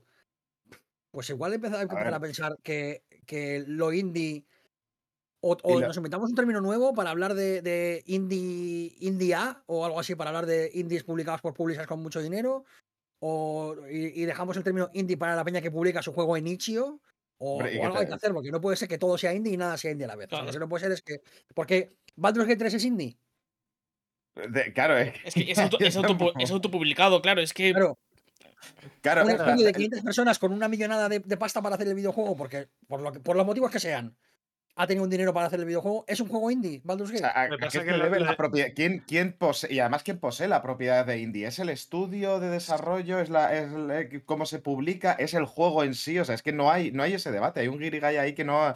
Que- pero yo creo que lo, lo de que será autopublicado tampoco, porque Ubisoft también auto- autopublica, te quiero decir. Claro, evidentemente. Es Ubisoft por Indie. eso mismo. Lo de autopubli- autopublicarse o no autopublicarse creo que no es un baremo a tener en cuenta para ver si es indie No, pero es es, es, es hacerlo aparte. O sea, en teoría, Indie es independiente de las La grandes marcas. claro. Pero claro, ¿qué es grande? Si es que no está definido. Está, está, es Claro, pero, un- por ejemplo, en el caso de Devolver, yo hasta donde yo sé, Devolver es una, una, una publisher que se especializa en buscar indies que ves interesantes y apoyarles a nivel de, de Claro, marketing pero- y tal, pero, pero el es desarrollo es indie. Pero ¿sabes, lo que supone, ¿sabes lo que supone apoyarles en, en publishing? A lo mejor gastarse un millón de euros en marketing. Sí, pero, pero al final el desarrollo ha sido indie. Han tenido la Pero- suerte de que Devolver se ha fijado en ellos y Tiene les ayuda a nivel de publisher. en, en- en marketing. Un millón de euros. Hay, hay, hay equipos de desarrollo que no tienen un millón de euros ni para hacer el juego. Ni para nada. Bueno, a menos que sea un RPG mm, con ideas Pero muy muy guapas, guapo. que ahí tiene- Claro, tienes un millón, que- tienes un millón y dos, si quieres. Yo entiendo que es difícil poner la barrera y, eh, va a ser imposible jamás decir indie es hasta 100.000 euros. eh, la publisher no puede tener más de eh, un millón de euros de activo, tal. Es imposible poner eso. Hay que hacer las categorías mucho más laxas que eso. Pero algo tenemos que hacer porque no puede ser que Baldur's Gate 3, Dave the Diver y, y yo qué sé, y el Mosalina sean indies los tres. Es que no puede ser. Estamos, Yo creo que estamos ante un momento en el cual nos damos cuenta de que eh, el lenguaje es limitante a la hora de clasificar cosas en cajitas y tenemos que quizá tener un pensamiento mucho más claro. claro, o sea, efectivamente eh, eh, eh, hay, aquí una discusión que se nos va un poquito de las manos, pero evidentemente. Efectivamente es una discusión entre la semántica y la utilidad. Al final el- la lengua también necesita unas etiquetas de alguna manera para clasificar las cosas y a nivel mental organizar, ¿no? Y evidentemente eso te limita luego a la hora de, pues, de decir qué entra y qué no entra. Pues es una efectivamente pelea una cosa que es totalmente arbitraria es totalmente arbitraria, no tiene más. Sí, pero ¿qué vas a, vas a, vas a des- deshacer la vida ahora y no usar ninguna categoría en absolutamente nada? Efectivamente. Claro. Bueno, Soy- puede. Eh, ¿Cómo, cómo que no? No. Soy una Eh, ameba ahora mismo. El, anarquista de los videojuegos, aquí el oyer. Que A mí, no- a mí como para- vengas anarquista para- te clavo una- un cuchillo ahora mismo en la, en la tráquea. todo esto es para justificar una mierda de premios que tienen cero relevancia, Ay. cero importancia, cero significado y que determinan el, el número total y absolutamente demencial de cero cosas en el mundo de los videojuegos. Esto es lo que, que no vale para nada. No, no, la verdad es que no. Pero a mí me ha hecho mucha gracia, por cierto, el de mejor juego a multijugador, que se ha pasado un poquito por, por, debajo del este, pero que está Street Fighter 6, que dices, ok, Baldur's Gate 3, mejor juego multijugador.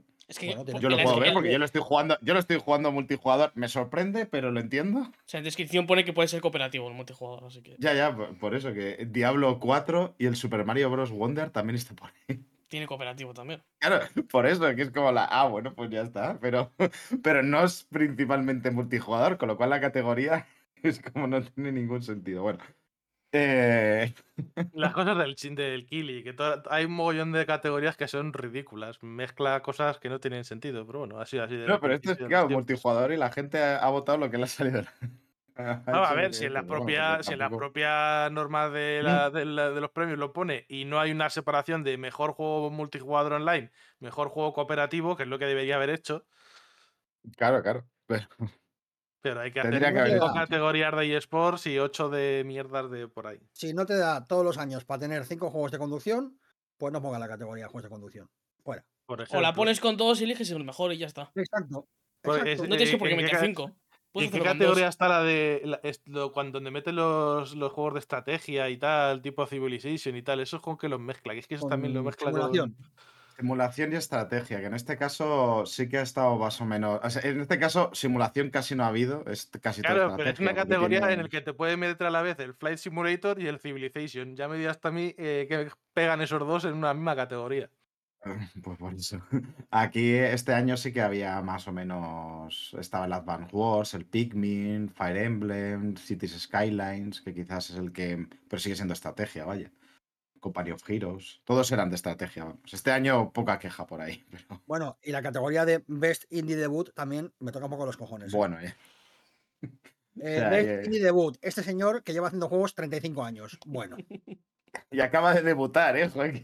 Claro. Se la toma con No, es, que es el primer, es el primer juego de su nuevo estudio. El estudio número 14 en, su- en la historia de su, de su. Claro, eh, eh, creo, creo que esto lo dijo Kerr, no sé si lo dijiste en algún stream, que claro, llega un streamer, cono- un director conocido y cada vez que hace un juego, hace un estudio nuevo, pues va a ganar todos los años el, el mejor debut indie, ¿no? Es que Yoko Taro se, se, pira, se pira mañana de su estudio, se monta un estudio nuevo, Yoko Taro Games, hace un juego y que mejor debut. Claro, Kojima, eh, eh, Y Kojima luego lo podría cierra y hacerlo. a- y Kojima Studios juego- 1, Kojima Studios claro. 2. Cada vez que, cada vez que lances un, el Death- un Death Stranding, cierras el estudio y abres uno con un numerito más y mejor debut todos los años. Y a una puta premios. Y Pero bueno, año que dudo- ganó Stray, que literalmente lo publicaba Sony. Es que de verdad. Sí. Y encima no era ni el mejor indie. Pues es que no, es que no, que no, que me da No igual. me acordaba lo del Stray, de verdad. que participo en el circo porque, porque voy a estar seguramente medio borracho cuando lo haga y, y por ver los anuncios y por reírme de Geoff Keighley y por, y por decir, vaya ju- videojuego más guapo, este en concreto, que no está igual ni en la lista. Por lo demás, deberían tener la relevancia que le- se debería otorgar, que es eh, cero o menos que cero todavía. Puto Keighley de los cojones, tío, qué pesado, de verdad. Pero bueno, con, con este mensaje me parece muy acertado. ¿Qué os parece si ponemos un poquito de musiquita y enseguida nos ponemos a hablar de juegos, de los juegos que es lo importante aquí? Mm. ¿No? Pues venga, ahora venimos.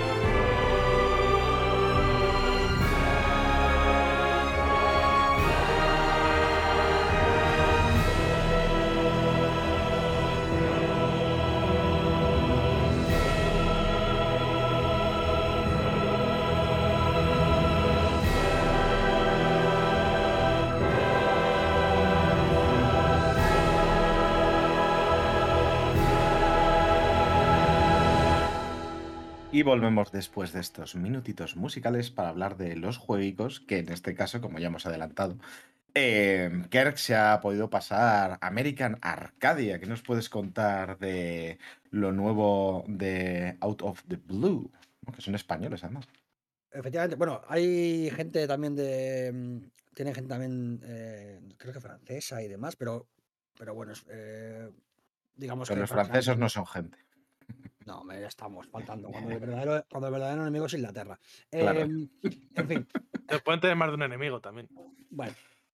Eh, ya fuera de las bromas, eh, a todos los un estudio que tiene una base española fuerte. eh, hicieron un jueguito antes que este que se llama Call of the Sea, que me gustó bastante. No sé si lo hablamos en el podcast. Sí, Creo que lo hablamos en el sí. podcast. sí, sí. Sí, era, era un jueguito de puzzles así como un rollo Lovecra- Lovecraftiano tal, de horrores édricos y tal. Está muy, muy guay. Y en este han cambiado de registro completamente, que por eso hablaba de, de Call of Duty, por el cambio de registro tan, tan, tan bruto, porque han pasado a hacer un juego primero en scroll lateral, en 2.5D, eh, y además ambientado en, uno- en una especie de, bueno, una ciudad que se llama American Arcadia, eh, que, es, eh, que es una ciudad que tiene una estética de los 70, de los años 70 de Estados Unidos, ¿no? Y vamos a interpretar a un señor que se llama Trevor, Trevor Hills, que curra en una empresa de esta ciudad de, de Arcadia, como em, creo que hace algo así como eh, mirar presupuestos y mirar errores en presupuestos y tal. Sí. Y su vida es muy aburrida, su vida es normal y corriente, ¿no? Es una vida normal de él, se levanta, da de comer a su tortuga, se va a trabajar, eh, todos los días, digamos, un poco igual, ¿no? Pues la vida de cualquier currela. Hasta que un día, por unos motivos, descubre que la ciudad en la que vive y el puesto de trabajo en el que trabaja son mentira. En realidad, Arcadia es un plató de televisión gigante. Y él tiene que escapar. Y es un juego maravilloso, es un juego cortito, pero que tiene algo que me gusta mucho. Eh, yo no soy muy fan de los scrolls laterales, no, no soy muy fan de, de Inside y de Limbo. Mm. No me gustan demasiado. eh, son juegos que me aburren mucho, sobre todo por el tema de tener que reintentar tanto las secciones. Eh, suelen castigar muchísimo. Son juegos que castigan un montón. Tienes que repetir secciones infinitamente porque el- tengo la sensación de que, de que Inside, Limbo y tal, todos estos juegos, o Planet of Lana, te obligan a, a- a saberte muy bien las cosas. Y tú, Sí. la primera vez que llegas a un sitio, no sabes cómo son las cosas. Entonces vas a fallar. Entonces, como O sea, fallas, juego te castiga automáticamente con volver atrás.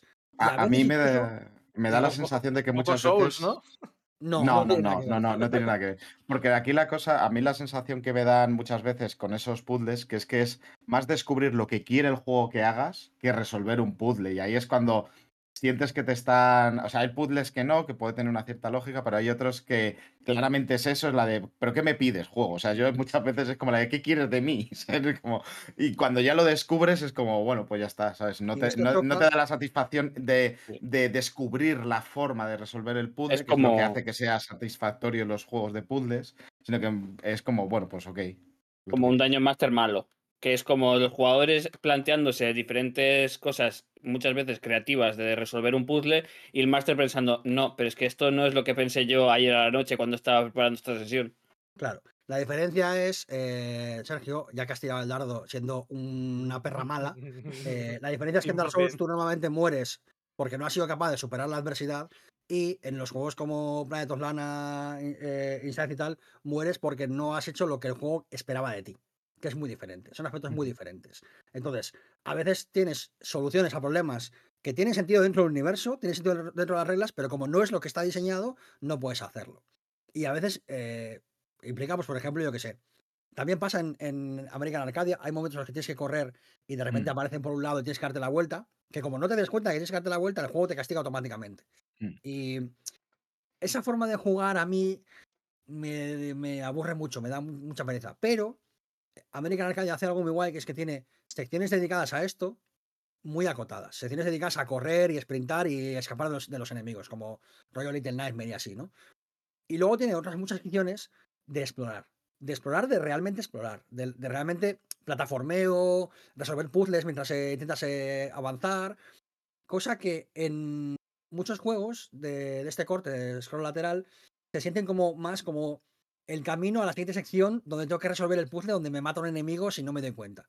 Y sin embargo, en, American Arcadia estas secciones tienen, si no la misma importancia, incluso más. Eh, el, resolver un puzzle para poder acceder a una zona, ¿no? Tengo que mover este cajón, entonces saltar aquí, tal, no sé qué.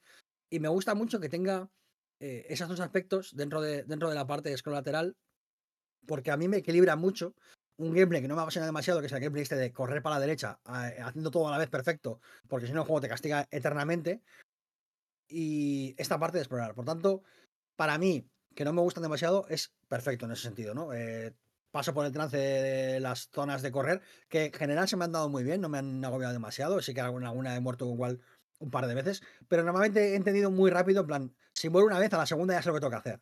Eh, me ha dejado claro el juego que, que he fallado en esto y que, y que la forma de hacerlo es de otra manera. Entonces, nunca te complica demasiado como para que estés, yo me acuerdo en Limbo, haber muerto con una araña igual cinco veces seguidas, seis veces seguidas y decir, mira, ¿sabes qué? No quiero jugar más hoy. No me apetece. No sé lo que, quiero, lo que el juego quiere de mí, no me apetece pelearme con él, ya vendré mañana. Y no- esto no va a pasar en American Arcadia. En American Arcadia he jugado todo de tirón porque nunca he sentido que el juego me ha hecho eso, ¿sabes? Con lo cual, eh, habla también de- de- del buen diseño del juego, ¿no? Pero luego hay un secreto, hay una parte muy guay em, que voy a hablar porque se ha visto en los trailers y se ha visto en, en la demo y tal, que es que no solamente jugamos con Trevor, sino que también manejamos a la persona que le guía eh, a través de Arcadia para escapar del plató, ¿no? Y este, esta parte de, de los puzzles, porque también es, una- es un gameplay de puzzles, digamos, es en 3D. Es un juego en 3D, normal y corriente, eh, en el que te manejas, pues eso, pues eh, entrando al En servidor primera para persona, hackearlo. vamos. Sí, sí, en, en primera persona, en, en 3D. Y todo está montado y editado como si fuese eh, mm, eh, como un pequeño flashback, porque los protagonistas están hablando de la historia, ¿no? de lo que pasó. A nivel eh, de guion, está súper guay. Está increíble, está muy, Está muy bien escrito. Súper, súper guay, está muy bien escrito. Los personajes son súper divertidos, súper carismáticos. eh, tiene momentos súper graciosos, genuinamente graciosos. la chica que manejas fuera de, mm, del, del 2D, digamos, en el, en el 3D, que se hace llamar Kovacs al principio, eh, es, es puertorriqueña y tiene momentos en los que cuando se enfada dice cosas en español y, y es genial. O sea, es súper divertida. Todo tiene súper móvil de carisma, la estética es súper bonita, porque son 70 eh, retrofuturistas, porque también hay drones y cosas y tal. Ya digo, tiene momentos geniales. eh, es un juego que todo el rato se está invitando a seguir, invitando a buscar, invitando a, a trepar y a correr y, y a descubrir cuál es el secreto de Arcadia, porque, bueno, en Arcadia hay una cosa que es que casi nada es lo que parece. Y, joder, me ha gustado un montón. Me lo he jugado prácticamente de carrería, además es un juego relativamente corto. Eh, creo que tiene, creo que son como entre 4 y 6 horas te lo puedes ventilar sin problemas. Con muchas referencias por el camino, referencias al cine, Eso te iba a preguntar. incluso al propio estudio, porque hay un, hay un cartel de Call of the Sea como si fuese una película también, Sí, incluso en sí el, en te- te- os lo iba a preguntar porque este juego básicamente es el show de Truman, te quiere decir. No sé si Sí. tiene referencias a. Tiene referencias al show de Truman, pero también Show tiene de Truman, a a de Peligro, también tiene referencias. A Disney Eh, en general. Tiene, tiene muchas cosillas ahí que están. que además son como guiños muy aparentes, no, no los esconden ni nada, sino que disfrutan con ellos. Y es un juego muy juguetón. Es un juego muy juguetón. Es un juego que te da ganas de jugar y que. Joder, no sé, es todo muy, muy divertido. El- Cada, cada nuevo giro del guion es, es o una risa o, o es emocionante, tal. Y, y siempre te empuja eso a jugar mucho. E- Esto eh, alguna vez lo hemos hablado, ¿verdad? Que el, el- cuando juegas un juego y sientes lo bien que se lo han debido de pasar diseñándolo. Sí, Este, este juego a mí me lo ha transmitido también. El, el- se nota que estaban, que, que se les nota juguetones ahí haciendo, Sí. mientras hacían el juego. Y aparte es un juego que tiene cosas que decir. Que, que no todos los juegos tienen por qué tener cosas que decir. No es obligatorio y está bien los juegos que simplemente quieren hacerte pasar un buen rato. Pero este es un juego que habla sobre la relación del espectador con el medio, em, con, la, con la producción audiovisual. Habla de, pues al final, American Arcadia es, eh, em, es un plato de televisión y hacen cosas de televisión. Eh, entonces, habla un poco de cuál es la visión de las grandes productoras del espectador, de cuál es el papel del espectador frente a la pantalla, eh, de del cómo tenemos la vida también secuestrada un poquito por el televisor o por, la, por el monitor, pero cómo a pesar de eso, pues eh, la vida es un sitio, es un, es un lugar interesante para vivir. Y, y habla un poquito de este tema, no hace grandes alardes, no hace grandes discursos, pero sí que habla un poquito del tema y me parece que está guay que sea un juego que te invite un poquito, ¿no? A reflexionar lo que has vivido y que haga referencias a, pues, a cosas que han pasado en la actualidad, a cómo consumimos el medio, a cómo consumimos las noticias, cómo consumimos la telerrealidad, cómo consumimos. cómo todo es absoluta- absolutamente un producto de consumo, ¿no? Y, y cómo la vida se filtra a través de ello. Y me ha gustado mucho por eso, porque en muy poco tiempo es un juego que me ha emocionado, que me ha tenido al borde de la silla, que me ha hecho reír, que me ha hecho pensar y que además es muy bonito, está muy bien diseñado. Eh, los niveles en general son. Hay niveles muy maravillosos, sobre todo al final. Hay un par de niveles que, que son una maravilla. Y. Y, joder, no sé, me ha, me ha alegrado mucho. Me ha parecido una pequeña dosis de alegría. Genial. eh, un poco por. Ya por redondear la, la ola final de videojuegos, ¿no? De, de fin de año. Otro juego que está muy guapo. Es que Mm. está muy guapo. Sí, sí. eh, a mí la única pena que ya me, que me, ya me da en este año es cuántos juegos increíbles que en otros años hubiesen, sido, hubiesen dado para, para muchísimo más discurso, para hablar mucho más, igual están pasando por debajo del radar por la sobresaturación de melocotonazos que tenemos. O sea, un poco reflexionar que, que, que doy. Pero vamos, en este caso, American Arcadia, muy, muy rápido de jugar, no te, no te va a ocupar demasiado tiempo, es muy, muy, muy disfrutón. Sí, sí, puedes luchar contra la. Contra esa frustración inherente de este tipo de juegos que, como ha mencionado Kerk, pues. eh, en este juego creo que es verdad que puedes pasar un poquito por encima de ella más fácilmente, aunque pues bueno, que, que- que es, es una forma de diseñar este tipo de juegos que, que tiene esa tiene esa traba, que yo la verdad es que la, la circunscribo porque es, es- o sea, yo también la he notado en muchos, en muchos títulos que me han gustado mucho, que me han parecido muy buenos, pero cada vez lo nota, lo vas notando más y, y no, no, no, no mola demasiado. Pero vamos, que es bastante recomendable, muy rapidito. muy- Yo, una cosa que sí digo es que me parece un juego que podría, o sea, no sé cómo, qué va a hacer Out, Out of the Blue, porque ya digo, ha habido un cambio de registro brutal entre Call of the Sea y American Arcadia. Creo que American Arcadia es quizá más redondo que Call of the Sea, aunque Call of the Sea me gustó, pero sí que tiene algunos puzzles igual demasiado duros. eh, pero sí que tengo la sensación de que American Arcadia es un universo que se podría expandir. Que podría haber tranquilamente un American Arcadia 2 eh, contando otras cosas diferentes dentro de ese marco narrativo, digamos, pero mm, sin problemas, ¿eh? O sea, creo, que se pueden hacer cosas no por explotar la marca, digamos, sino porque, es, porque se pueden encontrar muchas cosas, ¿no? Y, y diferentes ópticas. Y jo, está es que me gustaría mucho hablaros de una parte final, Luego, luego me lo dices. pero es que no, es que no sé si comentarlo. El, al final, hay un final. momento que se lanza, se lanza una, una app para ver programas y es literalmente Twitch. Y aparece incluso hasta MrBeast comentando. Y es como el, el metacomentario eh, sobre, sobre el, audiovisual más bestia que he visto recientemente. En plan, MrBeast comentando rollo, wow, esto mola mucho. Es como, esta es la forma que tenemos de consumir, ¿no? Consumimos. No, no, no, observ- no observamos la piedad o la compasión, la consumimos como, eh, como producto audiovisual. MrBeast es el grandísimo ejemplo de esto, ¿no? De cómo consumir la compasión o cómo consumir em, la generosidad, ¿no? No se es generoso porque hay que ser generoso y ayudar al otro, sino que se es generoso porque se crea un producto cultural eh, audiovisual con eso, ¿no? Y literalmente es, es MrBeast eso, el canal de MrBeast es eso. Y llega hasta ese punto, ¿no? A decir, aquí voy a colocar tal. Y es que hay- me gustaría mucho hacer un análisis o rato algún día, solamente por hablar eh, eso, el, el discurso que tiene sobre, sobre cómo consumimos, sobre cómo reacciona el público a lo que se le, se le ofrece o se le, o se le hace tragar como, como si fueses un, un pato eh, para hacer un, un paté. Sí, sí, o sea, es que este juego daría para, para socarrat por la parte de discurso, porque hay, hay cosas que molan mucho de mencionar de, de cómo se desarrolla, pero claro, es que es bastante spoiler, mola descubrirlas, mola verlas. ¿Sabéis de Pero, quién me he acordado mucho mm. jugando a este juego? Vais a, vais a flipar, pero me he acordado mucho de Tous Carapoyen.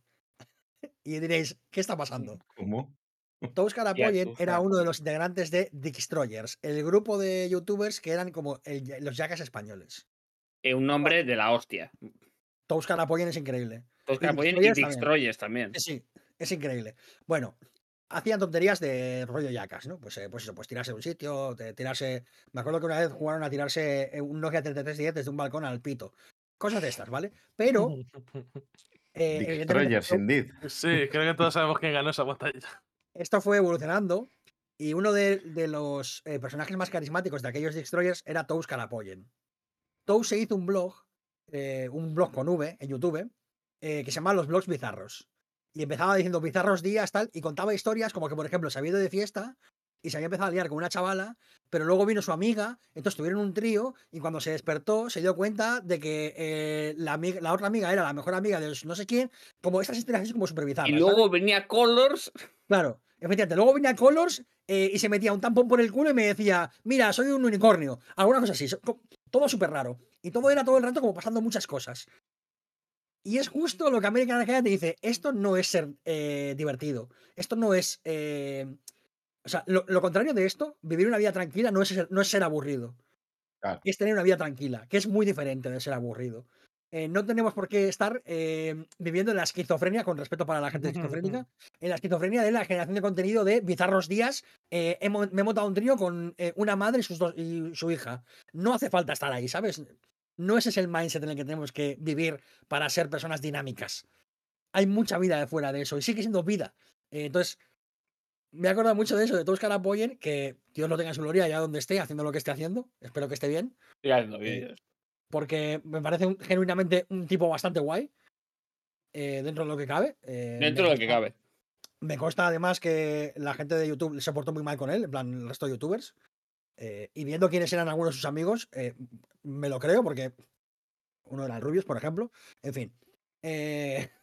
Vaya. pero eso, que, que, que Toscar apoyen pasó de los bizarros días a vivir una vida mucho más tranquila, alejada de mucha gente que, que antes le consideraba amiga y que le dejó de lado y haciendo sus cosas a su rollo, ¿sabes?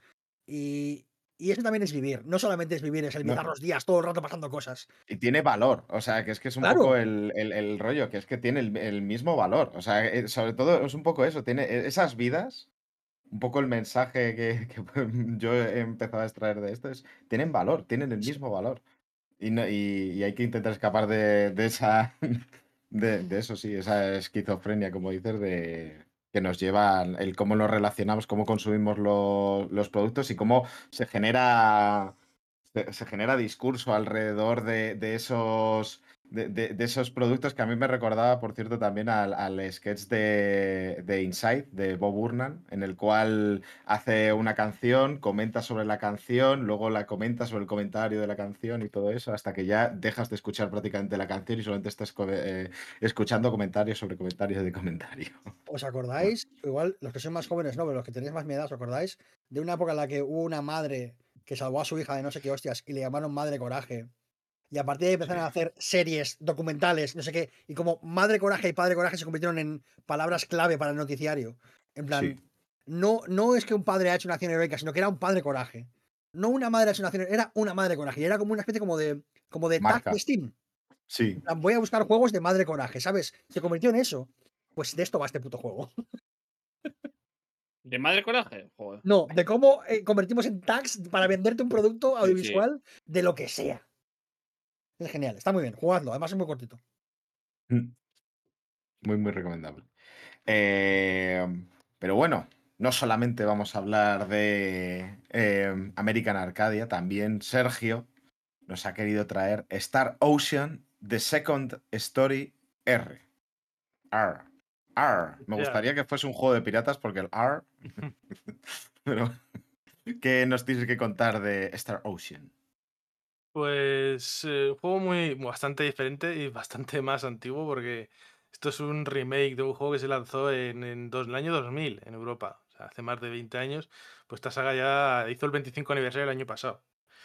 Imagínate, creo que tiene como seis entregas principales, una cosa así. O sea, que no han sacado muchos juegos y este fue el primero que llegó a, a Europa. Y, el, y además ahora, a- o sea, originalmente vino en inglés y es la primera vez en la saga que está en español. Que eso es una cosa que también de vez en cuando hay que intentar apoyar estos juegos japoneses que vienen en español por primera vez, a ver si se deciden a, a traernoslos más, ¿no? Y bueno, es una saga, por lo que he estado así un poquito investigando, que básicamente se basa en que hay una civilización más avanzada que ya está en, la, en la exploración espacial y tal, y por circunstancias entra en contacto con una civilización o con un planeta que está en época medieval, con hechicería y tal, e intentar navegar esa, en las complicaciones que tiene eso, ¿no? Pues, por ejemplo, en, en esta edición uno de los protagonistas es parte de una federación que una de sus leyes es que no puedes intervenir en un planeta ah, infradesarrollado porque alteras el- los balances de poder y se puede liar muy gorda. Entonces, Star eso- Trek, ¿no? Claro, es un poquito. eh, de hecho, en el, en el último que estuve jugando también pasa lo mismo, ¿no? Que hay una. La federación esta no tiene prohibido, es ilegal intervenir o utilizar armas que sean muy evidentes que, que son avanzadas porque pueden modificar estas cosillas. Entonces, eso es un poquito la, lo que la característica de la saga, porque por otro lado, tiene, o sea, comparte una línea, una línea temporal, pero son juegos que no tienen mucho que ver uno con el otro. Puedes jugar perfectamente uno sin conocer. O sea, creo que la única referencia, no he jugado al uno, pero la referencia básicamente es que tu padre, con el que vas al principio en la nave de uno de los protagonistas, fue un héroe de la primera, del primer juego y ahora es un alto mando de la federación esta. Pero básicamente eso, hay alguna referencia. Yo sí que recuerdo que del otro que he jugado, que es el último que ha salido, hacen referencia al apellido de, eh, del protagonista, que es una familia famosa por de la exploración y tal, pero es eso. O sea, si la gente tiene curiosidad por este juego, se pueden jugar perfectamente sin haber eh, sin saber mucho de la saga. Pues básicamente es un universo compartido un poquito como Final Fantasy, pero aquí sí que están la misma línea temporal. Pero eso, historias separadas, pues al final, como hay tantos planetas y tantos universos y tal, pues puedes decir, pues vamos a explorar tal universo. Y son historias separadas. Entonces, en ese sentido, muy guay. Em, en este caso, en cuanto a la historia, tienes al principio puedes elegir entre dos protagonistas. Tienes a Claude, que es el que viene de fuera, y a Rena, que es la chica que es del propio planeta. Y eso también le da bastante rejugabilidad, porque tienes secciones que cada uno va por separado, eh, cambia cinemáticas, cambia decisiones, el gameplay es diferente, que luego en el combate puedes elegir el que quieras, ¿no? Pero al final, yo personalmente soy de los que cuando elige a un protagonista, tira con ese y no cambia mucho a, a los demás, les dejo con la IA que los controle. Entonces eso ya depende también de, de cada uno. Entonces, básicamente eso, la historia vas, eres este chico, bueno, yo empecé con Cloud, que también es con lo que te recomiendan. Entonces estás explorando y por una razón que pasa en la historia, de repente te teletransportas a, este planeta infradesarrollado y eh, te encuentras con Rena. La salvas de, de un monstruo que la está atacando y ella te confunde con un héroe de leyenda de su planeta y ahí es un poquito como empieza la historia. ¿No? Entonces, eh, como tú tampoco sabes muy bien, el protagonista tampoco sabe muy bien cómo salir de allí porque era el teletransportado así sin ninguna explicación, dice, pues oye, pues ya que estoy, vamos a explorar un poquito, vamos a investigar esto que me piden y a ver si encuentro alguna pista. Que básicamente es que en algún momento anterior a tu aparición se estrelló un meteorito en, el planeta y a partir de ese meteorito empezaron a salir eh, monstruos y tal. Entonces dices, oye, pues igual esto tengo alguna pista y ahí es un poquito como empieza eh, la historia, como arranca, ¿no? Que luego esto también pasó en el otro. Es muy típico también, yo creo, de los JRPG, de que parece que tu finalidad es una y cuando llega ese momento es como un poquito la mitad del juego y luego tienes como otro, otro rival, otros problemas que solucionar y tal. En ese sentido la historia me ha gustado. La historia me ha gustado porque creo que, y en este, en este caso en el otro también me pareció en algo que lo mismo en Star Ocean, la historia está bien, pero sobre todo lo interesante son los personajes. Las relaciones entre ellos, eh, cómo se comunica, son bastante carismáticos en mi opinión. Luego tienen otra cosa que es característica también de esta saga, yo creo que son los PAs que llaman, Public Actions, que básicamente de vez en cuando, según vas avanzando en la historia, pues te aparecen como unos dialoguitos secundarios que los puedes ignorar completamente, pero que si vas ahí, pues te cuentan sobre todo cosas de la información de los personajes, cosas que les preocupan, un poquito conocerse entre ellos, eso afecta a las relaciones que hay entre ellos y eso afecta a los finales, que luego eso lo, lo dijo que Kana, creo, en el Discord de Kerr, que hay 99 finales. Esto tiene un asterisco. 99 finales. Es, un as- es un asterisco muy grande, porque al final, va- en los finales ellos que cuentan, eh, pues que tú, como la relación entre cada personaje, porque hay, hay 13 Ah, jugables, y de los 13 puedes llevar 8. Entonces, entre la relación entre cada uno de ellos hay varias posibilidades de, que, de cómo acabe. Entonces, al final eso tienes la- el número de personajes que hay y la interacción que hagas con ellos, al nivel de amistad que llegues, eso es un final. Por eso hay 99 finales, ¿sabes? Ah, vale, vale. no, no, O, sea, es- o sea, son finales de, de- de- de Excel, ¿no? De, De decir, las- bueno. No, de la- la- a- las escenas post créditos que ves son diferentes. Esto me, ha- Entonces, me ha recordado que un dato, un dato que se dio de Baldur's Gate 3 antes de que se es que tiene 17.000 finales. Como claro, sea, Porque que- entre todas las variables que tiene el juego hay 17.000 combi- com- combinaciones. Claro, eh, igual lo que cuando tienes es acabas, 16. ti- Tienes el sombrero A o el sombrero B. Ah, O B. Entonces, ahí están los 99 finales. no que, de- en función de lo completista que es, así lo que quieras hacer, tiene su rejugabilidad. Pero vamos. No me hago yo 99 finales. Yo por lo que vi de cara al platino, que lo miré por si acaso, a ver si era. La gente lo que hace en este juego es guardar cerca del final. Tienes unos objetos que afectan a la amistad. Entonces, mm, guardas, te lo pasas y usas estos objetos, modificas los niveles de amistad O y te sacas los, te sacas los finales en media hora. Me estás diciendo que te pones al final del monstruo antes de la batalla final y le das caramelos a unos o a otros. Esa es la forma de sacarse los finales. A ver, eh, a ver, es- la forma no gastando 400 horas. si. Bueno, pero te quiero decir, si, si todas las decisiones que has tomado durante el resto del juego para hacer tus personajes se resuelve dándole caramelos justo al final, igual no está. No, a ver, eso lo puedes hacer para modificar, pero no se, se supone que no es como se juega. Tienes el objeto para modificarlo, pero lo puedes usar o no usarlo. Que Eso a No, hombre, claro. O sea, jodido, pero que te quiero decir que.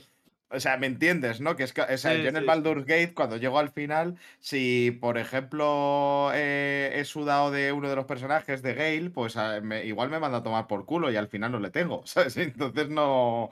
No, no justo al final le voy a ir a dar caramelos para cambiar esa Yo historia. entiendo que eso lo han hecho para que si no te apetece jugarte el juego 25 veces, que lo puedas hacer relativamente rápido. Entiendo que va por ahí, ¿no?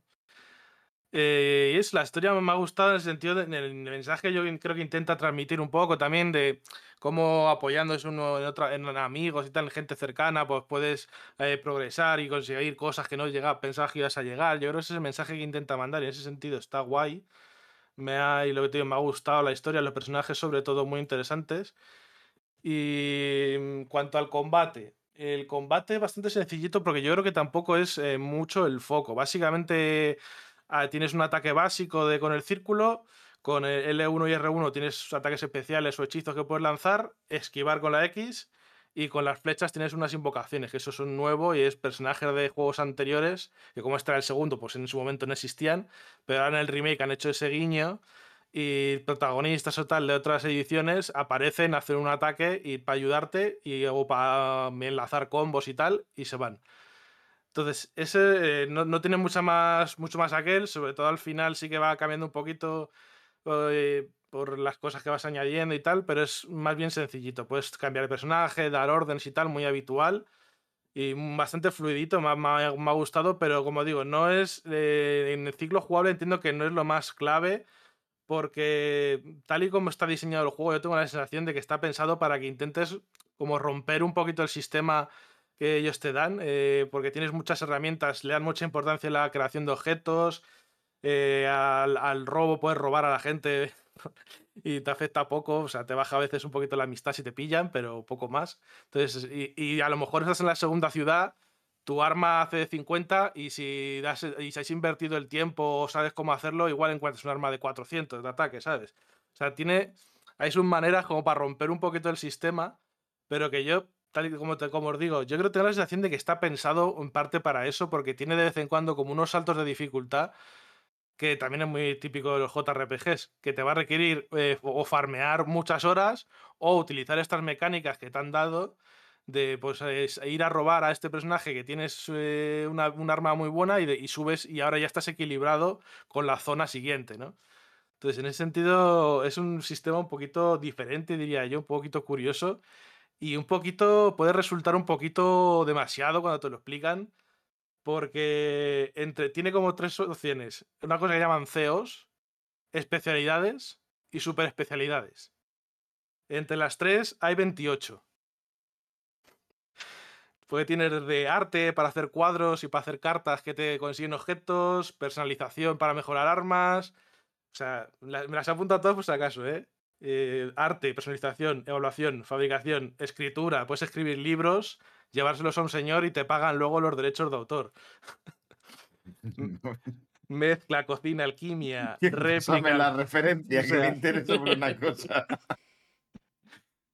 Tienes un montón de cosas que puedes hacer y cada una te hace una cosa. Por eso, con el arte puedes hacer libros, puedes hacer cuadros, puedes tienes otra para copiar objetos, para hacer opciones de, mm, curarte, eh, de todo. Oráculo, recibes objetos gratis, hay una que es objeto gratis, así que te llegan. Puedes hacer música y con la música luego pones a tocar a, le dices al grupo, venga, vamos a dar con el violín a darle. Y a lo mejor afecta al ritmo al que salen los enemigos o, el ri- o los objetos que te salen, la experiencia. O sea, tienes como un montón de cosas y todo esto te lo explican de golpe, directamente en un, en un tutorial de estos de cuatro hojas, te lo explican así todo. A leer majo, ¿no? A leer, sí, es, es, es un poquito lo que se nota también, que no lo han querido cambiar, entiendo yo, de, del remake, que se nota que es más viejuno en ese sentido de que te sueltan, muy, muy típico de hace 20 años, que te sueltan toda la chapa en un tutorial, no te lo cuentan, no te lo cuentan todo y apáñate. Porque, por ejemplo, no te cuentan que una de las super especialidades se llama conejillamada, ¿Cómo? conejillamada. Se juntan todos y dicen, conejo, ven. Y viene un conejo gigante, te subes en él y te mueves por el mapa con el conejo. y eso te sirve para, por ejemplo, eh, ¿Qué no has jugado? No- normalmente no puedes escalar montañas, pero el conejo te permite saltarte todas las físicas, saltas, subes a la montaña, que hay cofres escondidos y tal. Entonces, tiene como un montón de cosas que están muy guay en ese sentido. Tiene otra que se llama guardaespaldas, que eso está bien al final para farmear, porque eso es que si el enemigo es muy débil, tus, tus aliados con los que vas en el mapa contigo van directamente a por él y se lo cargan. Entonces es una manera de farmear niveles rápido, sin tener que combatir. Pero claro, estas cosas están un poquito ahí relativamente escondidas. Hay una es contrabando, por cierto, muy fan del contrabando. lo que te Y en digo, el te juego también. La verdad, es que, la verdad es que el concepto de que primero tengas que farmear, pero el juego te diga no, no te preocupes. No vas a tener que jugar al juego mientras farmeas. Es bastante Claro, loco. la cuestión es que eso te está como un poquito escondido. Si no llegas a ello, pues porque lo de las, esto es lo que te digo, esto te lo cuentan, pero tampoco te dicen hasta qué punto es importante. Claro, es que el hecho, el hecho de que te permitan saltarte el juego. Que, Claro, no, que te preocupes que no vas a tener que jugar claro, para esta- hacer esto que te estamos obligando a hacer. O sea, es un eso poco la es, ese es reflexión el de, tema. de- de que, es una Como- cosa que antiguamente se hacía mm, bastante. Creo que la sociedad ya ha avanzado para decir que eso pues no está bien. Efectivamente, poco- hemos avanzado más allá de la, de la necesidad de farmear. Y eso y es un poco de decir, en este re- remake, pues sea- hubiese estado guay que hubiesen intentado hacer el, el avance, pero bueno, es que O sea, es, lo malo que tienen los remakes, ¿no? Claro, Que es dices, esa lucha un poco, claro, entre el remake Entre- y entre el- remake. Bájame la dificultad de los enemigos. Bueno, a ver, tienes que equilibrar bastante, pero vamos. Que- Habría un rescalado de, la dif- de los niveles, sí, podría haber sido una solución.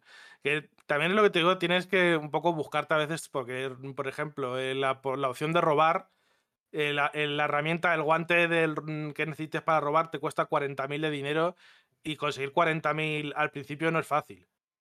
Pero claro, cuanto antes lo consigas, antes te- puedes tener acceso a según qué armas y a lo mejor a mitad del juego puedes saltar por el gameplay normal o solo fabricando podrías tener armas de cu- 300 de daño y puedes conseguir una de 1600 a lo mejor.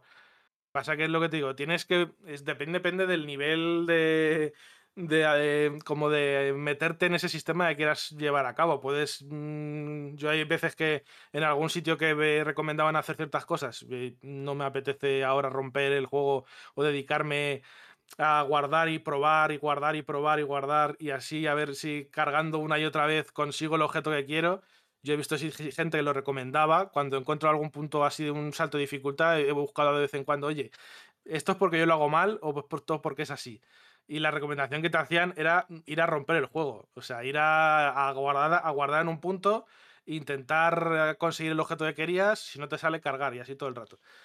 Pero yo, o sea, creo que no es el mejor sistema de Claramente para no. hacerlo. Claramente Porque- pero, pero claro, eso mm, yo, no está, yo creo que no está diseñado tanto así. Sí que creo que está pensado para que uses el robo de vez en cuando y como que escales el poder de las armas que tienes con esa mecánica, pero no, o sea, si la gente que no busque guías en ese sentido, porque la mayoría de las guías te van a recomendar ir a romperlo en plan bestia. Y creo que eso no es la gracia de este juego. Eh, tiene, tiene muchas cosas divertidas y tal, la historia y tal, y el combate tiene su gracia cuando entras en este ciclo de. Este ciclo eso de ir encontrando armas nuevas, ahora de repente los enemigos son más débiles, puedo usar guardaespaldas. Creo que ese ciclo y la, conjunto con la historia y las animaciones, eh, o sea, las animaciones, los diálogos que tienes con tus compañeros y tal, creo que está muy guay. Siempre que respetes hasta cierto punto e- ese ciclo, ¿no? Que no te lo, que no vayas a romperlo de más. Eh, Vamos, que si vas a romper el juego, se rompe. Un poco. Claro, el tema Y es deja que de ser un juego divertido. está, está pensado, pues yo que lo que os digo, yo creo que está pensado para que entres en ese ciclo, pero si te pasas de frenada, igual ya te vas por la partida con la polla afuera y con un arma que es súper demasiado fuerte y no tiene tanta gracia, ¿no?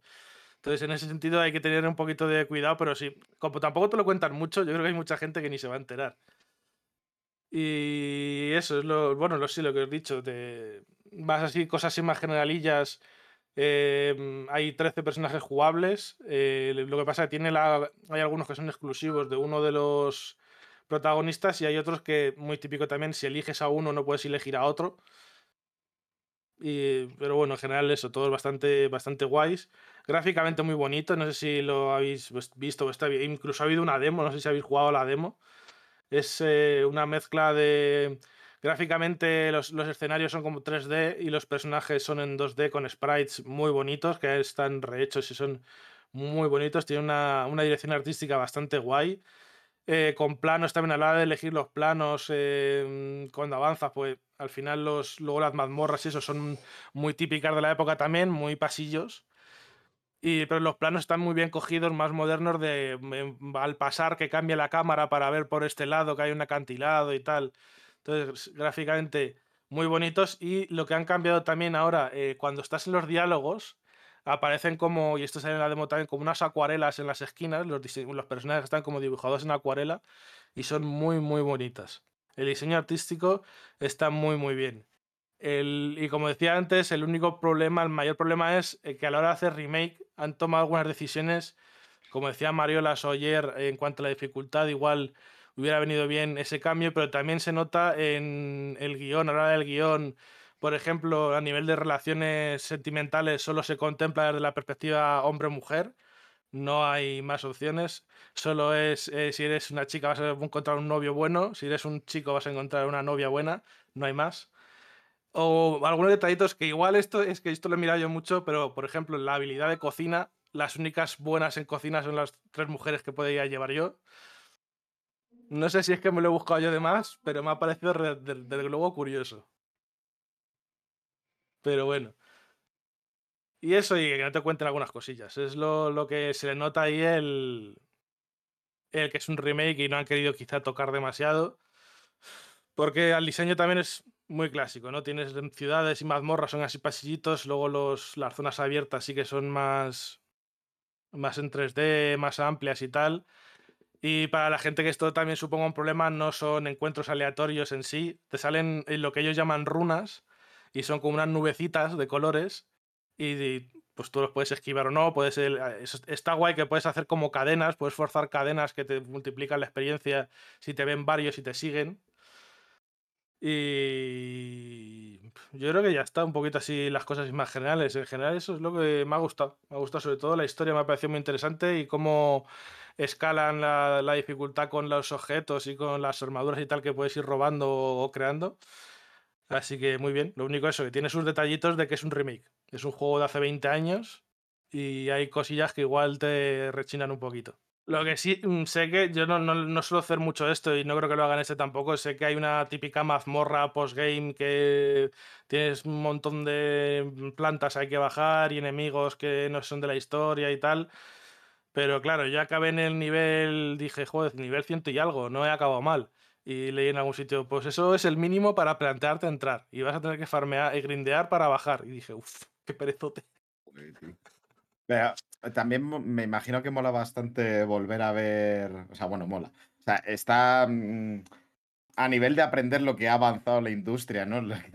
De podernos dar cuenta de qué estaba mal entonces, ¿no? El revisionismo de los juegos, más allá de esa típica excusa de no puedes juzgar los juegos con la óptica de ahora, como se suele hacer en, en tantas otras cosas. dices, bueno, no, es que si no lo hago, entonces no se aprende, ¿no? O sea, hay que hacerlo, de hecho. Claro, sí, sí, es lo que te digo, se nota en pues, ciertas decisiones sobre las relaciones humanas o los protagonistas, ellos son guerreros, ellas son magas o cosas así. Eh, Está el típico personaje que es una maga mm, con escote ahí, que, se, que este personaje típico de hace 20 años, pues eso no- se ha, se ha bueno, mantenido. Se siguen sacando en esos Claro. personajes. Entonces hay, hay que tener claro eso, que es un juego de hace, mm, creo que salió en el año 2000 aquí. Sí, en Europa llegó en el año 2000. Sea que tiene casi 25 años el juego. Pues, y hay cosas que están ahí y que tienes que lidiar con ellas. Ahí está. Bueno. Pero que estaba, está guay, ¿no? Tú lo puedes Sí, sí, sí, recomendar sí. sabiendo ese tipo de cosas, ¿no? Sabiendo esas Efectivamente, efectivamente. Efectivamente. Sabiendo estas cosillas y, y que si te encuentras con puntos de dificultad que dices, joder, yo iba sobrado hasta ahora y de repente me están dando hostias por todos los lados, pues es igual porque no te han explicado del todo bien ciertas cosas, pero en cuanto controlas que tienes que ir a empezar a hacer eso, pues ya difícil, difícil no es. Para la gente, si a la gente le preocupa si es un juego difícil, no me ha parecido un juego difícil para nada. Pues hasta aquí, ¿no? ¿Tenéis alguna preguntita más que hacerle a Sergio? ¿No? Solo comentar que. ¿Quién era? Perdón, tengo que mirarlo. El productor de la saga Nier ha dicho que Yoko Taro va a hacer un nuevo Nier. Y yo estoy dando vueltas. No me veis, os me estáis viendo. os Realmente los que estáis aquí conmigo ahora mismo me estáis viendo. Pero realmente estoy dando voltaretas. Solo que como tengo No un lo- croma, pues no lo Doy sabéis. fe. En Doy la fe. cámara parece que está vestido, pero está desnudo ya, ¿eh? Sí, sí. Sí. Sí, sí. Eso solo para Wow, wow. nosotros. Vale. Y ya está. Quería, quería soltar eso antes de terminar con el programa porque a- mí me parece muy relevante. El re- al resto no, pero a mí sí. Y aparte está haciendo otra cosa antes de hacer ese nuevo Nier. Yo quiero el Nier. Yo quiero otra cosa ahora también, ¿eh? Yo quiero todo. Yo sí, gracias. El Oyer quiere irse a jugar a Baldur's Gate. No, no, no. Pero yo quiero un, un Nier a ver si el siguiente me lo paso. Bueno, me lo paso las veces que quiera él. Ese es el problema. Claro, Que, pues, que hablando en finales. viendo esta, esta con el juego que he hablado hoy, igual es algo muy japonés, ¿no? Esto de te tienes que pasar el juego de 18 maneras diferentes para ver de- los finales. De reordeñar la vaca, no, eso no es solo japonés. Eh, Exacto. Pero bueno, que, que ya estamos desvariando, así que creo que es el momento de despedirnos. Daros las gracias a todas, todos y todes por estar ahí escuchándoos. Muchísimas gracias a Kerk, Raúl, Oyer y Sergio por estar aquí a nuestro lado. Y nada, hasta la próxima. Adiós. Chao. Chao.